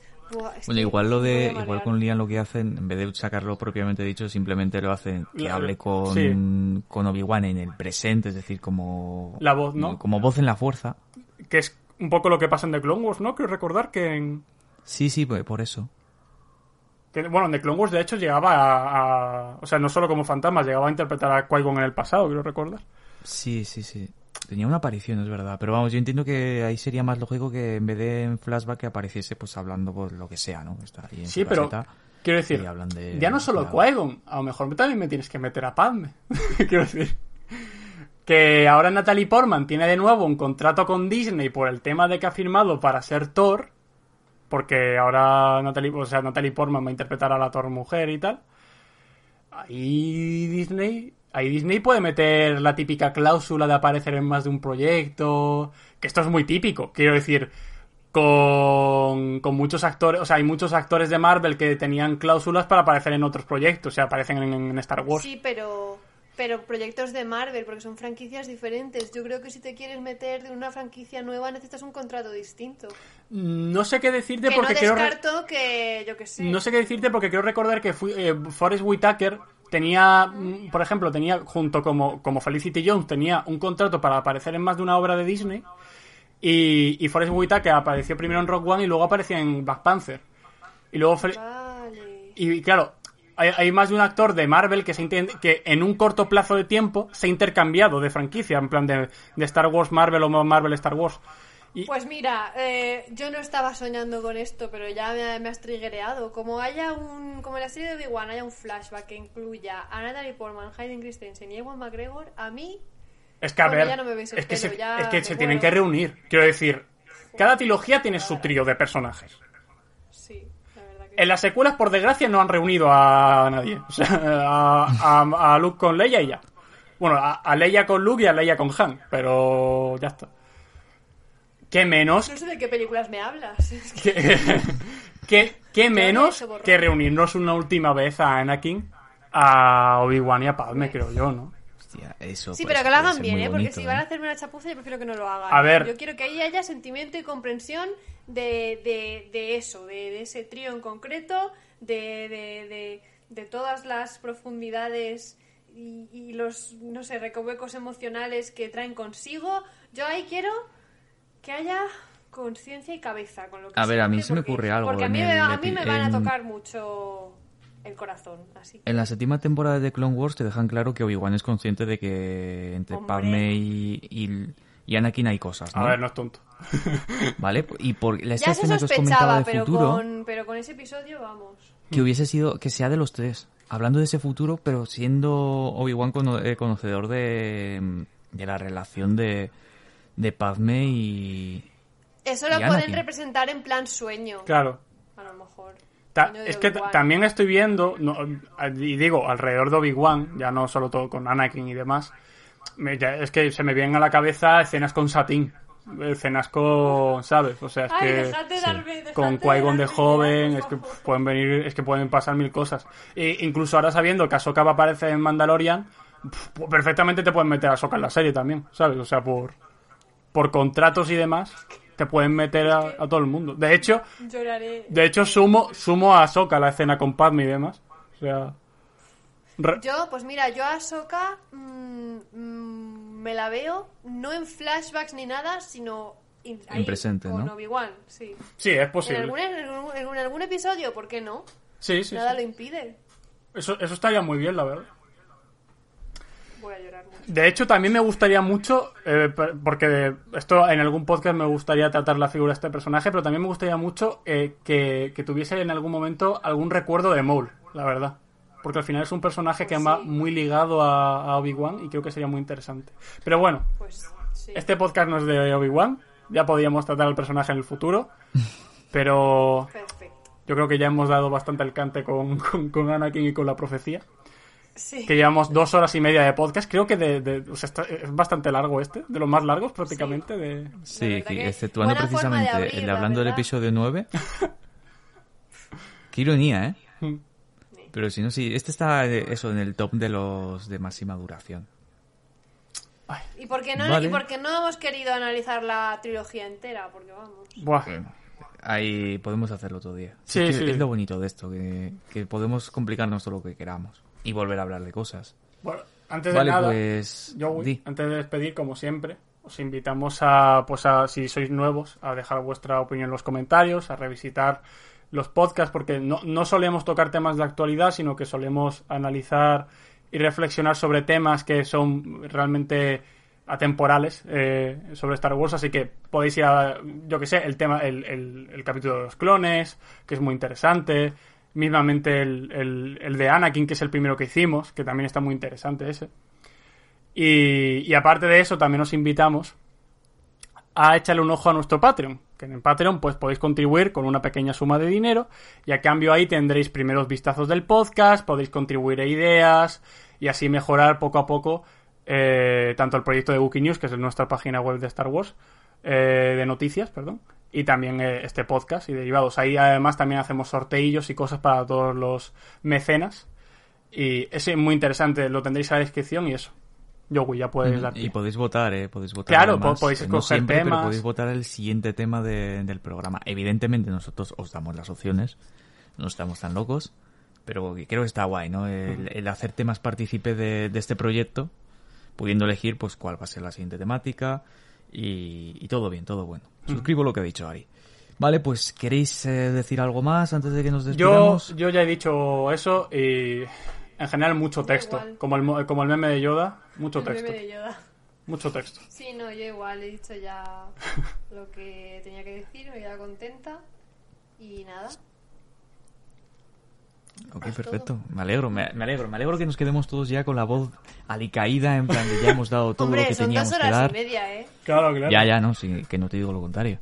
Y bueno, y ya con estoy- esto, Mentalmente ya me noto un poco drenada y todo. Que además Yo que diría yo le que- pongo, yo soy sí. muy intensa, le pongo como mucha energía cuando, cuando es buen rato, hablo es buen rato. esto. Pues nada, espero que os haya gustado este programa y nos vemos ya en la tercera temporada. No, este es el principio de Cada capítulo una temporada. completa. Como, como este ya la hemos comenzado en plan bien, es decir, la hemos empezado final de septiembre.